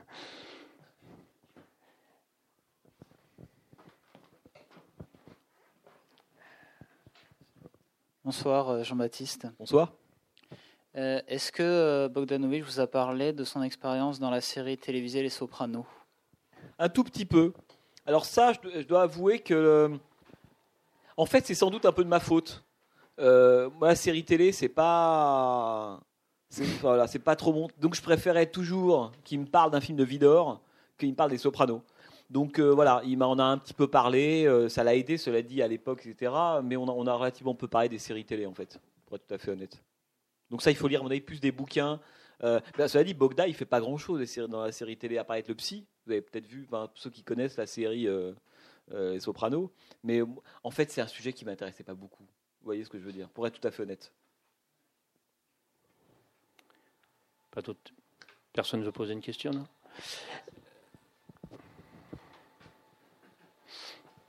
Bonsoir. Bonsoir. Dans le, dans le catalogue d'expo de Sergio Leone à, Paris, on, découvre le, le- fameux, la fameuse rencontre euh, qui n'a pas vraiment eu lieu entre euh, Leone et, et Bogdanovich. Et Leone, il revient beaucoup dessus. C'est assez amusant parce que quand on le lit, on, enfin, on a l'impression que Bogdanovich, bah, c'est un, un peu un jeune con prétentieux qui, est, seulement intéressé par, par montrer son film euh, bah, la cible que à, à bosser. Et est-ce que vous en avez parlé et comment lui, euh, Bogdanovich, il, il a vécu ce- cette, cette histoire euh Alors d'abord, euh, vous savez, je pense que beaucoup des cinéastes de cette génération-là, en 71-72, je parle des gens comme Coppola, Friedkin, euh, Bogdanovich, on pourrait citer plein d'autres exemples, le côté un peu con et prétentieux, ils le sont tous. Bah oui, parce que ça devient les nouveaux rois d'Hollywood, ils ont eu du succès, ça leur monte un peu à la tête, et beaucoup reviendront par la suite là-dessus. Euh, mais Bogdanovich le redira lui-même. Et, enfin, quand il revoit ce ce qu'il a été, sa carrière, etc., il le reconnaît très volontiers qu'au début des années 70, il est ultra arrogant. hein. Mais Chimino me l'avait dit aussi. Euh, et Friedkin. Friedkin, euh, il- voilà, est peut-être celui qui a fait son plus grand mea culpa. Je veux dire, euh, voilà, il est dit lui-même. On va dire à un moment donné, le, succès, euh, la déconnexion par rapport à la réalité, etc., etc., fait qu'on se met sur une autre planète et on devient vraiment arrogant, un peu con et prétentieux, comme vous dites. Donc je pense que oui, Bogdanovich l'est à ce moment-là, surtout qu'il sort quand même de, de la Picture Show. Il faut quand même pas, faut penser, à ça. Hein, qu'il a- enfin, Last Picture Show va sortir, il n'est pas encore sorti, mais il y a déjà des premières projections. La presse commence à s'exprimer dessus, donc a priori ça va, ça va marcher. Le vrai film qu'il a fait avant, c'est la cible. Et donc moi j'aborde à un moment donné euh, donc le Caléon avec lui, du souvenir qu'il en a. Et en fait, euh, de toute façon comme toujours, la vérité elle est entre en- entre la version de Léon et celle de Bogdanovich, d'une certaine façon. hein. C'est comme quand on allait voir, euh, quand on allait voir euh, Argento et, et Bertolucci, hein, à quel on, peut dédier cette séquence aujourd'hui. Euh, quand on allait voir, on avait le sentiment que chacun, avait écrit intégralement le scénario du Fois dans l'Ouest. Hein Euh, moi qui connais bien Argento, au bout d'un moment il me disait j'ai tout écrit, Bertolucci j'ai tout écrit, et Léon disait non, ils n'ont rien écrit. Bon, la vérité, d'abord il y a le film lui-même, c'est que je fais un détour, mais ça me fait penser à ça, parce que je pense que la séquence de la mouche au début de l'Ouest, disons que l'avenir prouvera qu'Argento était dans le coup. On s'intéresse au cinéma de Bogdanovich, euh, d'Argento, la mouche, c'est vraiment une idée d'Argento, hein, pour le coup. Et puis d'autres séquences, les grandes séquences de, violence dans l'Ouest, voire de sadisme, ça, porte, la patte de Bertolucci. Moi, j'ai revu il n'y a pas longtemps la version là, que vous avez ici, ou ailleurs, je sais pas, de 1900 de Bertolucci, 5h20, là, euh, qui est un film passionnant de ce point de vue-là. C'est que Bon, faut pas qu'on parle de Bertolucci parce que sinon. Et, euh, oui, donc euh, tout ça pour dire, donc il, il me repasse cette expérience de Sergio, Leone. À l'époque, Sergio Leone, euh, il- on est en 60 on est en 71-72. Euh, or, Léon, il tourne déjà depuis 10 ans. Il est dans le cinéma depuis longtemps. et Il tourne lui-même depuis euh, 10 ans. Euh, un peu moins si j'enlève le colosse de Rhodes. Euh, or, il faut se rappeler que lorsqu'il fait l'Ouest, Léon, il pense déjà que ça va être son dernier western. Hein il pense qu'il a tout donné et que d'ailleurs, le, le- le- quand on revoit l'Ouest aujourd'hui, c'est vraiment le, c'est au western ce que Profondo Rosso est au giallo, quoi, si vous voulez. Hein c'est le, c'est le film terminal, total, le chant funèbre, l'enterrement somptuaire du western. C'est une fois dans l'Ouest. Et puis il se trouve que arrive une fois la Révolution. Donc il est au départ, il n'a pas du tout envie de réaliser une fois la Révolution Léon, puisque pour lui l'Ouest est le dernier grand Ouest qu'il a fait.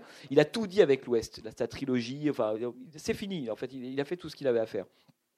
Et il, décide, comme c'est quelqu'un qui, dès l'Ouest, l'avait senti, c'est intéressant que, que Léon soit allé chercher des jeunes cinéastes italiens ou des apprentis, parce qu'à l'époque, euh, il démarre à peine. Argento n'a même pas encore fait un film, et Bertolucci en a réalisé un peu. Et donc, il a conscience, Léon, qu'il faut aller chercher des jeunes. hein. c'est qu'il a son équipe, on pourrait dire, de, de, de, hein, Vincenzoni, Morricone à la musique, etc., euh, Carlo Simi au décor, mais il sait aussi qu'il doit aller chercher du sang neuf pour renouveler tout ça. Et il fait la même chose avec la Révolution. On donc il a ce script qui débarque, il n'a pas envie de réaliser, il va voir du côté américain. Il se dit, parmi les Américains, de la génération là qui arrive, euh, quels sont ceux à qui on pourrait proposer de tourner la Révolution? Et lui a vu la cible, a trouvé ça plutôt bien, ça l'intéresse, il se dit, bah tiens, contactons euh, ce type qui s'appelle Peter Bogdanovich, on ne sait jamais. Donc, à partir de là, il y a, les, deux versions, si vous voulez. Il y a la version de Sergio Leone, qui est en gros, arrive Bogdanovich à Rome, et Bogdanovich à Rome est un type, un petit con prétentieux, euh, euh, qui, se, qui se croit le roi du monde, euh, qui pense qu'il a le génie infusé, etc., etc., qui refuse tout ce que je lui propose. Voilà. Ça, c'est la version de Sergio Leone. On s'entend pas, il dégage, et à la fin, c'est moi qui vais le réaliser. La version de Bogdanovich, c'est pas exactement celle-là. C'est Bogdanovich débarque à Rome, donc il voit, il voit euh, Sergio Leone, etc., etc., et il rencontre euh, Luciano Vincenzoni, qui est le scénariste du film. Grand scénariste italien, celui qui a quand même fait la Grande Guerre, euh, qui est dans le Buté le Truand. Vincenzoni, c'est pas rien. hein. C'est quand même voilà. Et, en fait, Bogdanovich, à mon avis, est beaucoup plus attiré par la qualité du script à l'é- à l'époque que par le fait de travailler avec Léon. Et donc, il rencontre Sergio Leone, qui à l'époque, il faut se rappeler, doit produire le film, mais ne doit pas le réaliser. Le réalisateur, c'est Bogdanovich. Or, on est un type qui commence à avoir le melon un peu gros, qui va sortir la Picture Show, qui est adoubé aux États-Unis, etc., etc. Et il débarque chez cet Italien qui, en fait, ne lui laisse pas réaliser comme il veut réaliser. La réalité, elle est là. C'est Bogdanovich dit, ben moi, je vais filmer ça comme ça, etc.. Et, et Léon, ultra intrusif, passe son temps dans les premières discussions qu'il a avec Bogdanovich. Alors là, il faudra prendre tel objectif. Là, il faudra faire ça, il faudra faire ça. Et Bogdanovich lui dit, à un moment donné, euh, je réalise ou je réalise pas, quoi. Et, euh, en fait, leur relation s'envenime. Ils passent, ils passent quand même quelques semaines à Rome, Bogdanovich. hein. ça, ça, ils travaillent ensemble. Plus le temps passe, plus ils se rendent compte qu'ils n'arriveraient pas à travailler avec un cinéaste qui veut produire, mais qu'en fait, qui veut réaliser. Bogdanovich, lui, veut faire ses propres films. Il n'a pas envie. Et surtout, pour en fait pour couper court à, cette collaboration parce qu'il adore Vincenzoni mais avec Léon ça se passe pas bien. Euh, il dit de toute façon euh, Monsieur Léon euh, moi j'aime pas les gros plans. Voilà il lui balance ça. Évidemment balancer à Sergio Leone j'aime pas les gros plans c'est quand même faut l'encaisser et donc et, c'est là que le, divorce a lieu et Vincenzoni lui dit on ne peut jamais dire à Sergio Leone qu'on n'aime pas les gros plans c'est lui qui a inventé les super gros enfin c'est toute ça on va dire que toute son esthétique et sa mise en scène est notamment fondée sur des variations dingues d'échelle de plan et notamment sur l'histoire du gros plan. Et c'est comme ça que Bogdanovich, à ce moment-là, laisse tomber et repart euh, aux États-Unis. Donc, disons que la patte de Bogda dans dans la Révolution, elle est nulle. Il n'y a, rien du tout, en fait. Mais leur relation était plus. euh, je pense que Léon, euh, en fait, voulait un type qui, euh, qui fasse le film que lui avait envie de faire sans pour autant le faire. Parce qu'il n'avait plus envie de faire de western. Et finalement, il va le faire à la fin. Et Bogdanovich, lui, qui est un espèce d'auteur ascendant à Hollywood, avec en plus, il faut quand même se rappeler qu'à Hollywood à l'époque, à la fin des années 60, c'est pas comme nous en France, c'est-à-dire que nous on a eu d'abord des cinéastes considérés, on a eu la nouvelle vague en 59, et donc l'idée des auteurs dans le cinéma français, elle est importante à Hollywood, ça n'existe quasiment pas, à part deux trois exceptions. Le fait d'être considéré comme un auteur, à savoir que l'auteur du film c'est le réalisateur et pas le producteur, c'est une révolution à la fin des années 60. Et donc Bogdanovich, lui, il veut profiter de ça. Il dit, mais moi, maintenant, je fais partie de ces auteurs du Nouvel Hollywood, à l'européenne, en fait. Parce que c'est aussi des gens qui ont été ultra nourris euh, par le cinéma européen. Et du coup, justement, tu parles de la notion d'auteur.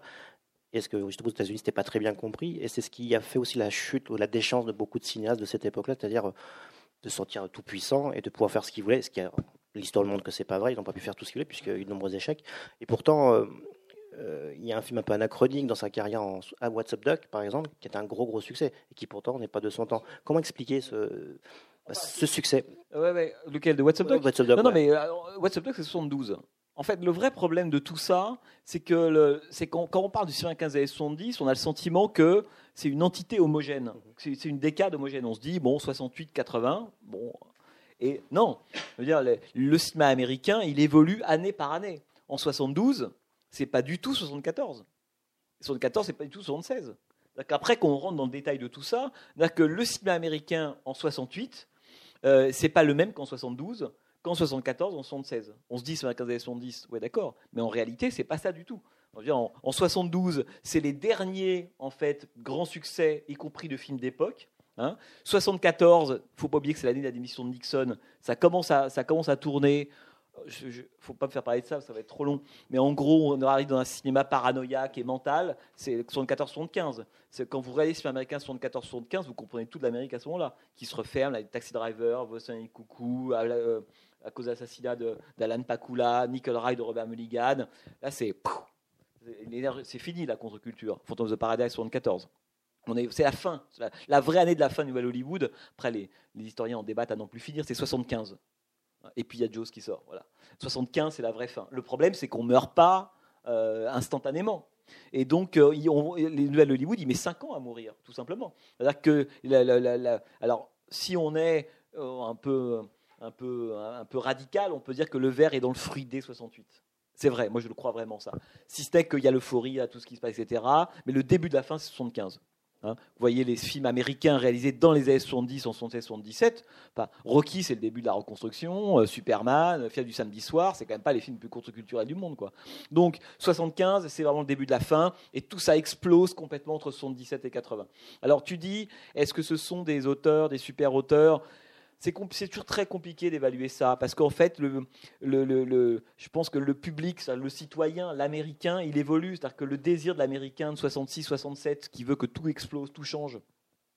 Voilà, le désir de l'américain qui plébiscite le lauréat au Bonnie Clyde, euh, dix ans plus tard, c'est plus le même. La génération du baby boom, elle a vieilli. Ceux qui étaient étudiants dans les manifs, etc., il leur faut un boulot et remplir le frigo.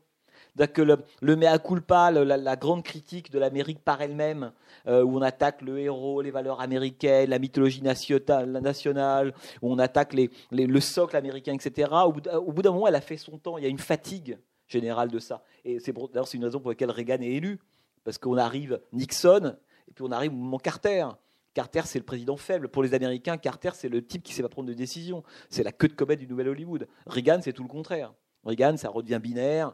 Euh, L'homme est un homme, il fait du cheval, il fait du golf, il du baseball. Non, mais c'est comme Reagan, il est comme ça. Je veux dire, euh, voilà. Donc Reagan, enfin, tout ça pour dire que, si le cinéma américain se met à changer, c'est aussi parce que l'Amérique change.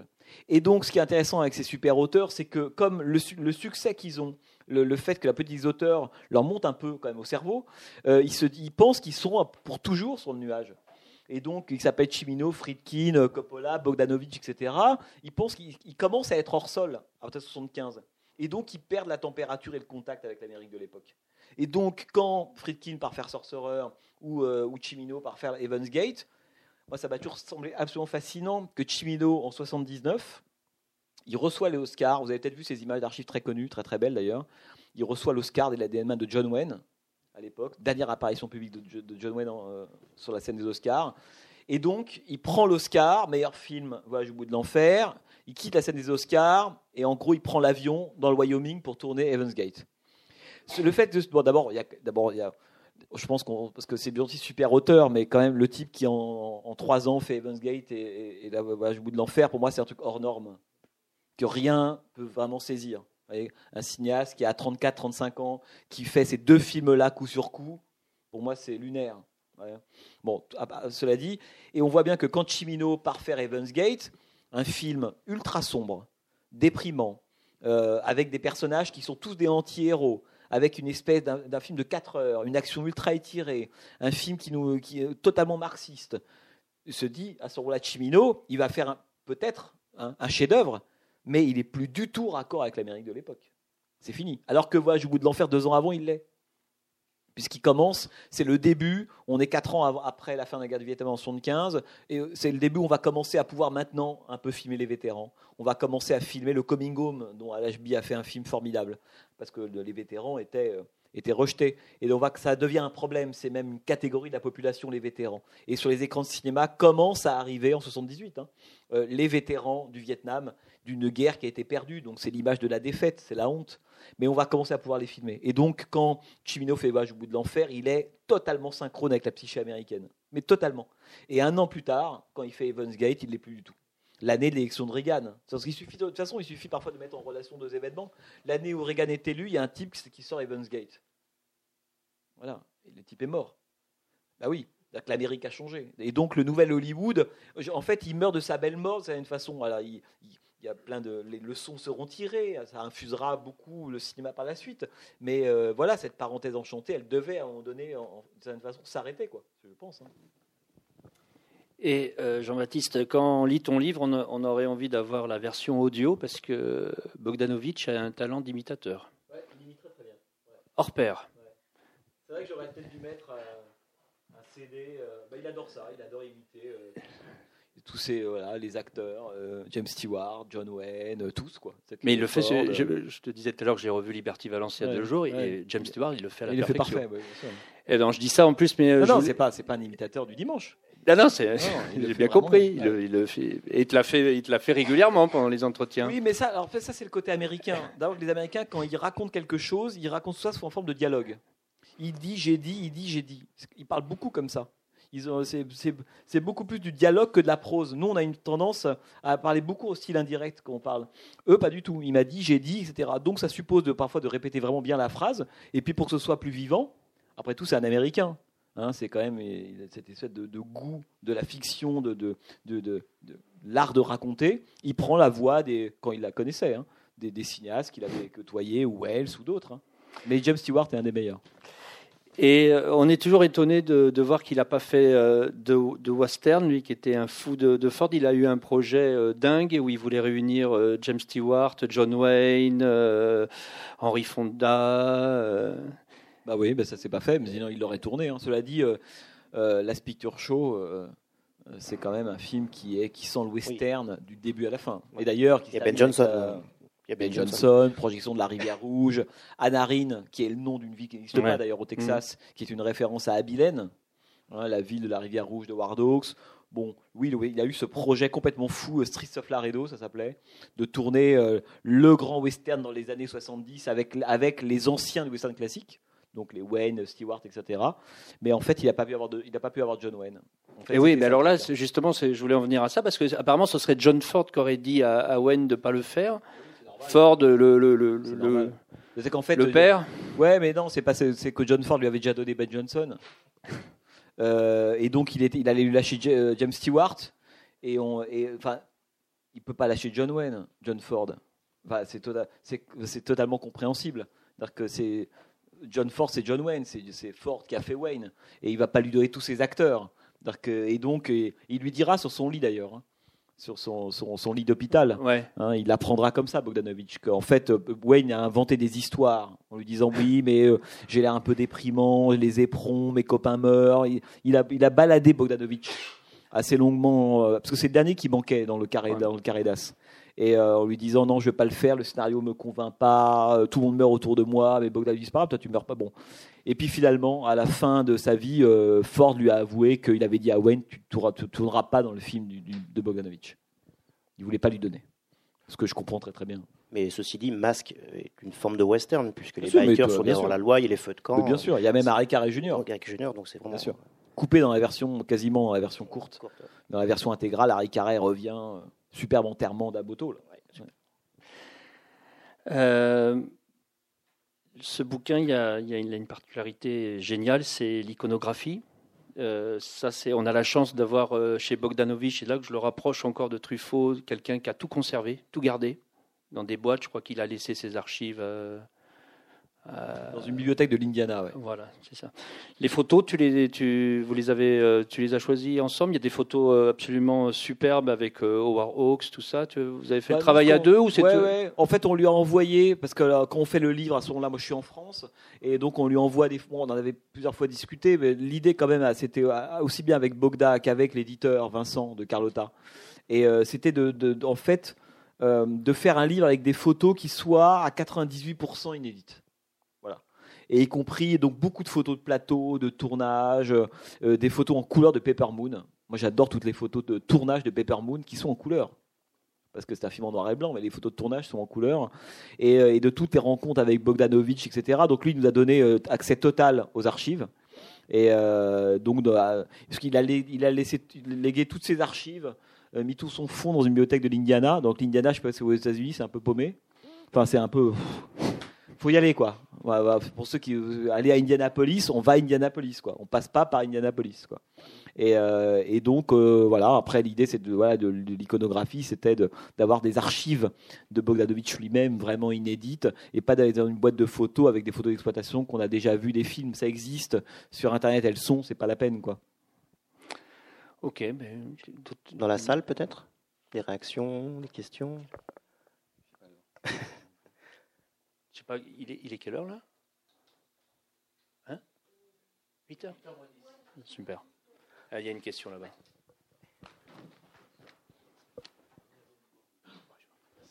Bonsoir. Euh, Bonsoir, Lucas. bonsoir. Est-ce que euh, il fait encore, est-ce qu'il a encore pour projet de faire des films? Est-ce qu'il, euh, où est-ce qu'il en est? Et aussi, euh, ça m'intéressait de savoir quel est son point de vue sur le cinéma d'aujourd'hui, et peut-être notamment sur euh, des gens comme Noah Baumbach et Wes Anderson qui, je crois, ont participé à la production de son dernier film. Et si, euh, voilà, est-ce qu'il y a une forme d'héritage qui transmet à ces gens-là? Alors, euh, en fait, oui, il, est, mais il est comme tous, il a toujours des projets euh, de, de- films. il, a, il a un film qui s'appelle Lucky Moon qu'il aimerait bien pouvoir tourner. il a le film, dont- un film dont il parle très très longuement, une histoire de fantôme en six actes énorme. C'est Cassavetes qui devait jouer le rôle à l'époque, malheureusement il est mort. Mais bon, il a toujours évidemment des projets. Le problème, c'est qu'aujourd'hui à Hollywood, Bogdanovich, c'est personne. Enfin, c'est le cas de la plupart de ces cinéastes-là. Euh, financièrement, euh, ils valent plus rien du tout. Hein, euh, même un type comme Friedkin, enfin tous les gens au Chassberg, on leur donne, si on leur donne euh, 50 000 dollars, c'est le bout du monde, ça n'intéresse plus personne. Puis, Hollywood d'aujourd'hui quand même. hein. Donc, euh, donc c'est des gens, c'est des nobody, c'est rien du tout aujourd'hui à Hollywood. Donc, euh, qu'est-ce qui se passe aujourd'hui? Il y a plusieurs choses. C'est que la seule façon dont ces cinéastes, et notamment Bogdanovich, s'en sort, c'est qu'en fait, il, y a, des cinéastes qui ont, adoré ces films. Euh, et parmi eux, Tarantino, hein, dont tout le monde riait, est un des films fétiches. Euh, Noah Baumbach, dont, tu parlais, Wes Anderson, fan, abs- fan absolu de Bogdanovich. D'ailleurs, quand on regarde, quand on regarde Wes Anderson, c'est quand même bien d'avoir vu les films de Bogdanovich avant, quoi. Hein, c'est quand même euh, ultra référencé. la famille Tenenbaum. Enfin bref, on voit que Wes Anderson a beaucoup vu les films de Bogdanovich. Et donc, il connaît. Ou alors Brett Ratner. Je sais pas si vous voyez qui c'est, hein, Brett Ratner, qui est un réalisateur qui a fait Rush Hour et qui est aussi surtout producteur, enfin, qui, était un producteur fort, puis l'affaire MeToo l'a un peu plombé. Donc là, il est sous les radars en ce moment. Mais, euh, bon, c'est un producteur important. Et euh, moi, là, quand je suis d'ailleurs allé voir Bogdanovich euh, au moment du tournage de We Blue Witch, je suis allé le voir chez Brett Ratner dans de super villa hollywoodienne qu'il avait racheté à Gardner, enfin peu importe. Et donc c'était là, et tout ça pour dire quoi? C'est que Brett Ratner, il fait partie des gens de cette génération euh, qui a été euh, nourrie aux années 70. Et comme il voit bien que tous ces cinéastes-là ne sont rejetés par Hollywood, il a envie de les aider. Hein? Donc il, euh, voilà, et c'est lui qui a coproduit le dernier film de Warren Beatty, qui a qui complètement passé à l'as, coproduire Bogdanovich. Il veut tous les produire, les cinéastes des 70s. Hein Mais sans ces cinéastes indépendants-là, il se passerait strictement rien.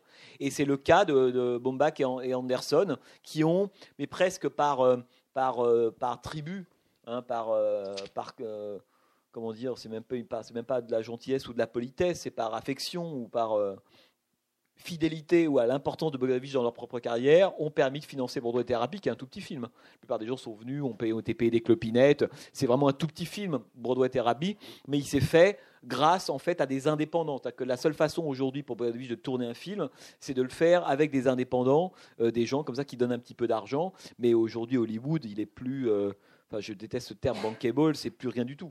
Que le, par rapport à ce qu'est. Mais même, on, On parlait tout à l'heure même de, cinéastes comme, euh, que j'aime bien, comme Michael Mann, etc. C'est des gens qui sont dans des positions catastrophiques aujourd'hui à Hollywood. Hein, aujourd'hui, Hollywood, on voit ce que c'est. C'est Avengers 12, des Yes Man. euh, C'est moi un des moments les plus faibles aujourd'hui de toute l'histoire du cinéma américain. Je pense que jamais le cinéma américain n'a été aussi mauvais que depuis quelques années. Donc des cinéastes comme ça, qui ont deux, trois idées, qui rentrent pas dans des cases, Bogdanovich, c'est- quand on voit Friedkin qui fait son documentaire sur le, prêtre, là, je sais pas si vous l'avez vu, hein Ah oui. C'est, euh, c'est triste un peu, quoi, je trouve. Il peut pas aller chercher ses financements chez, euh, en Europe comme fait Non, mais ça, c'est De Palma. et- mais ça, c'est la, pff, ça, c'est l'arlésienne. D'abord, l'Europe passe son temps à dire venez chez nous, puis quand ils arrivent chez nous, il se passe rien. Il n'y a pas d'argent. Donc, ils ont, ils ont fait le coup à plein. Dans les années 80, ça a un peu marché avec des cinéastes comme Lynch, avec des gens comme Bouygues, qui ont financé hein, les films de Lynch, euh, etc. Mais aujourd'hui, non, l'Europe, non. L'Europe, elle fonctionne, euh, le financement européen fonctionne beaucoup plus pour, des pour d'autres cinématographies européennes ou asiatiques, hein, voire sud-américaines. Hein, par exemple, je regardais, euh, j'ai vu il y a 2-3 jours la Dogman de Matteo Garonne. Il y a l'aide du CNC au cinéma du monde dedans. Donc en fait, tout ce cinéma-là, il se fait aussi par des fonds français. Mais alors les vieux cadors hollywoodiens qui débarquent, puisque en plus, il faut quand même dire quelque chose aussi. Et moi, je l'ai beaucoup vécu ça avec Friedkin, c'est que c'est des gens qui se disent, mais moi, on me donne, euh, on me donne un million de dollars, je fais mon film. Euh, le problème, c'est que euh, pensent qu'ils peuvent le faire, mais c'est pas vrai. Ils sont tellement habitués à la perfection, à la dépense, euh, au luxe, etc., que Friedkin met les pieds à Paris. Au bout de deux tournages, ça coûte déjà un million de dollars. Et lui, non mais lui pense que avec un petit budget, il le ferait. Mais ça marche. Et ils sont un peu lunaires. Moi, je me souviens à l'époque de, de- où on traquait les, les, les- les assassins du, des attentats du 13 novembre. Et, euh, et Friedkin était euh, fasciné par c'était le GIGN je sais plus quel était le groupement euh, donc il traquait ces mecs là et c'est Friedkin hein. donc on voyait bien que ça pouvait l'intéresser. Là c'était le côté les no-go zones de Fox quoi. En France il se passe un truc incroyable. Et, ça montre combien ils sont parfois un peu déconnectés mais il n'y a pas qu'aux États-Unis mais aussi un peu eux. Puis les États-Unis la France c'est très loin quand même en fait on se rend pas compte mais ils connaissent Paris ils connaissent ils- euh, de trucs Ouais. Oui, oui, oui. Oui, oui. Un peu, oui, bien sûr, c'est vrai. Bien sûr, bien sûr. Bien sûr. Puis il y a la question du port d'armes, le truc de Trump à l'époque, euh, s'ils avaient, été armés, enfin bon, bref. Et au moment de, de cette traque-là, on a des images qui font le tour du monde, hein, quand même, hein, où les mecs débarquent, euh, pilonnent les appartements, etc. etc. Et, euh, et je reçois un coup de fil de Friedkin qui me dit Jean-Baptiste, il faut que vous m'aidiez. J'ai ultra envie de, faire un documentaire, de suivre une équipe du GIGN qui va poursuivre un terroriste. Il me dit texto. Et moi, comme il savait que j'avais été à Charlie, etc., etc., il pense que j'ai toutes mes entrées auprès du GIGN pour aller. euh. Et euh, je lui dis, mais vous savez, Billy, euh, c'est un peu compliqué. C'est-à-dire que vous avez 80 ans, vous voyez, derrière, les mecs du GIGN. euh, et lui, il se rendait pas. Il dit, ça doit être possible, il faut demander au gouvernement, une petite équipe, guérilla, on y va et on suit, etc. Donc c'est fascinant parce qu'à la fois, on voit la jeunesse quand même encore de ces gens-là. Qu'il y a encore chez eux ce fond, chez Friedkin, ce fond fou, quoi. De se dire qu'il a, il a il a des, on peut dire qu'il a des intuitions plus jeunes que plein de vieux jeunes cinéastes, quoi. Ça, c'est formidable. Et en même temps, il est un peu déconnecté.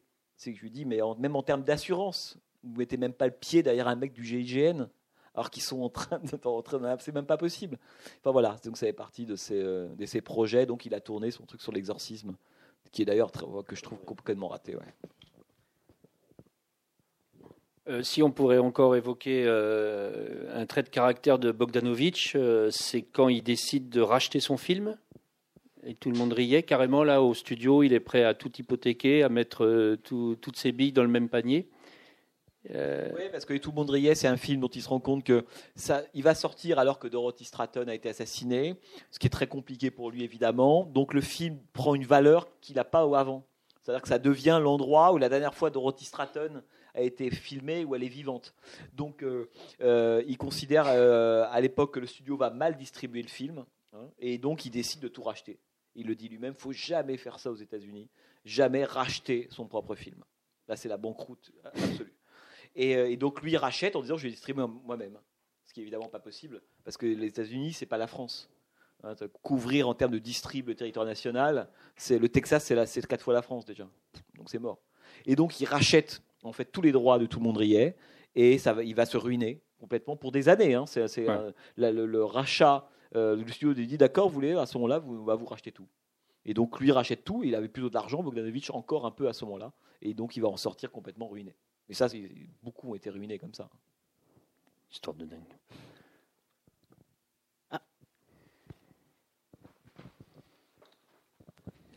Bonsoir.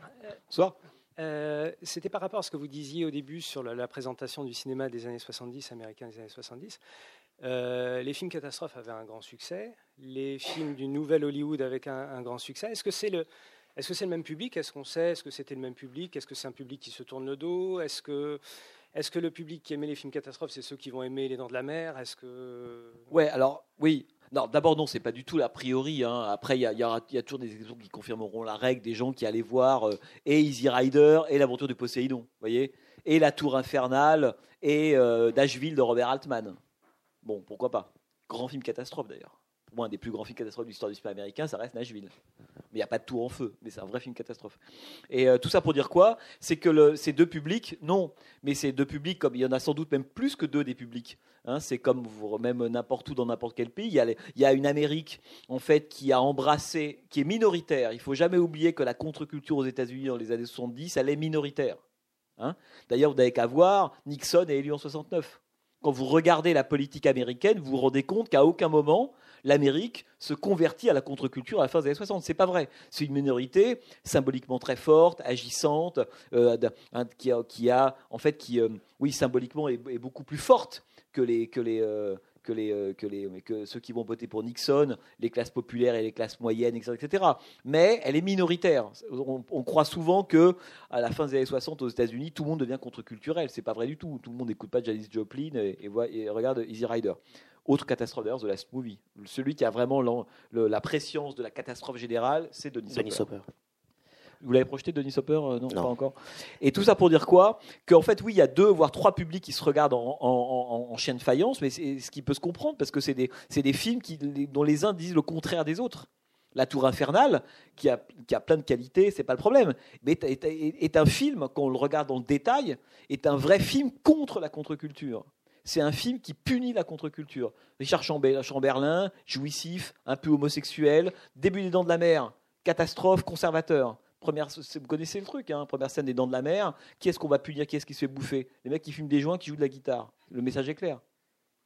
Jaws est le premier film de conservateur. C'est pour ça que moi, ça m'amuse toujours quand on met Spielberg dans Nouvelle Hollywood parce qu'il n'y appartient pas du tout. Et quand on met Jaws à côté du parrain de Robert Altman, ça n'a aucun rapport. Jaws, c'est le d'où l'intelligence de Spielberg évidemment. hein. En 75 avec Lucas, mais surtout Spielberg, il sent que Reagan va arriver cinq ans plus tard. Il est très intelligent Spielberg. Il a un coup d'avance, alors que Chimino Friki ils ont un coup de retard. C'est-à-dire que Spielberg, il a compris que Reagan va arriver. Donc, il fait un vrai film pré-réganien. Et c'est- il fait Jaws, qui est le film de la punition, quoi. C'est vachement intéressant de regarder, euh, de, voir comment sont faits. Sont, faits. Donc, ces deux, publics, là pour le coup, ces deux-là, on pourrait dire totalement incompatibles. Les, gens, les films de la contre-culture sont faits contre le public de la Tour Infernale, et les mecs de la Tour Infernale ont qu'une envie, c'est d'éradiquer tous ces, tous ces les hippies de la contre-culture. Et, le film. encore une fois, il suffit de voir les films. hein. Tout est dans les films. hein. Jaws, euh, euh, voilà, il y avait un super texte, moi que j'adore toujours de Danet quand il dit voilà le requin, etc. Qu'est-ce qu'il a Il attaque quoi le requin dans Jaws? En fait, politiquement, il attaque quoi? Et, euh, et Serge Danet disait mais en fait euh, le requin, il attaque une société qui est pourrie de l'intérieur et il va la purger. Mais c'est quoi Qu'est-ce qui est pourri en 75 C'est la contre-culture. Le requin, il vient bouffer de la contre-culture. Et à la fin, on a le Queenland, les vieux mecs euh, qui racontent des histoires. Et après, l'ordre patriarcal est restauré. C'est ça ce que raconte. Et donc, pour le public de la Tour Infernale, le public conservateur, qui en a marre d'avoir des héros un peu efféminés, un peu schizo, euh, Travis Bickle, quoi, ou Al Pacino dans, dans Needle Park ou dans l'épouvantail, euh, là, on, on retourne à un truc un peu plus euh, voilà, old school. Bon, on va devoir s'arrêter parce qu'il y a une autre rencontre après. Bah, on remercie Jean-Baptiste, comme toujours, Bah, très loquace, passionnant. Merci beaucoup. Merci à vous.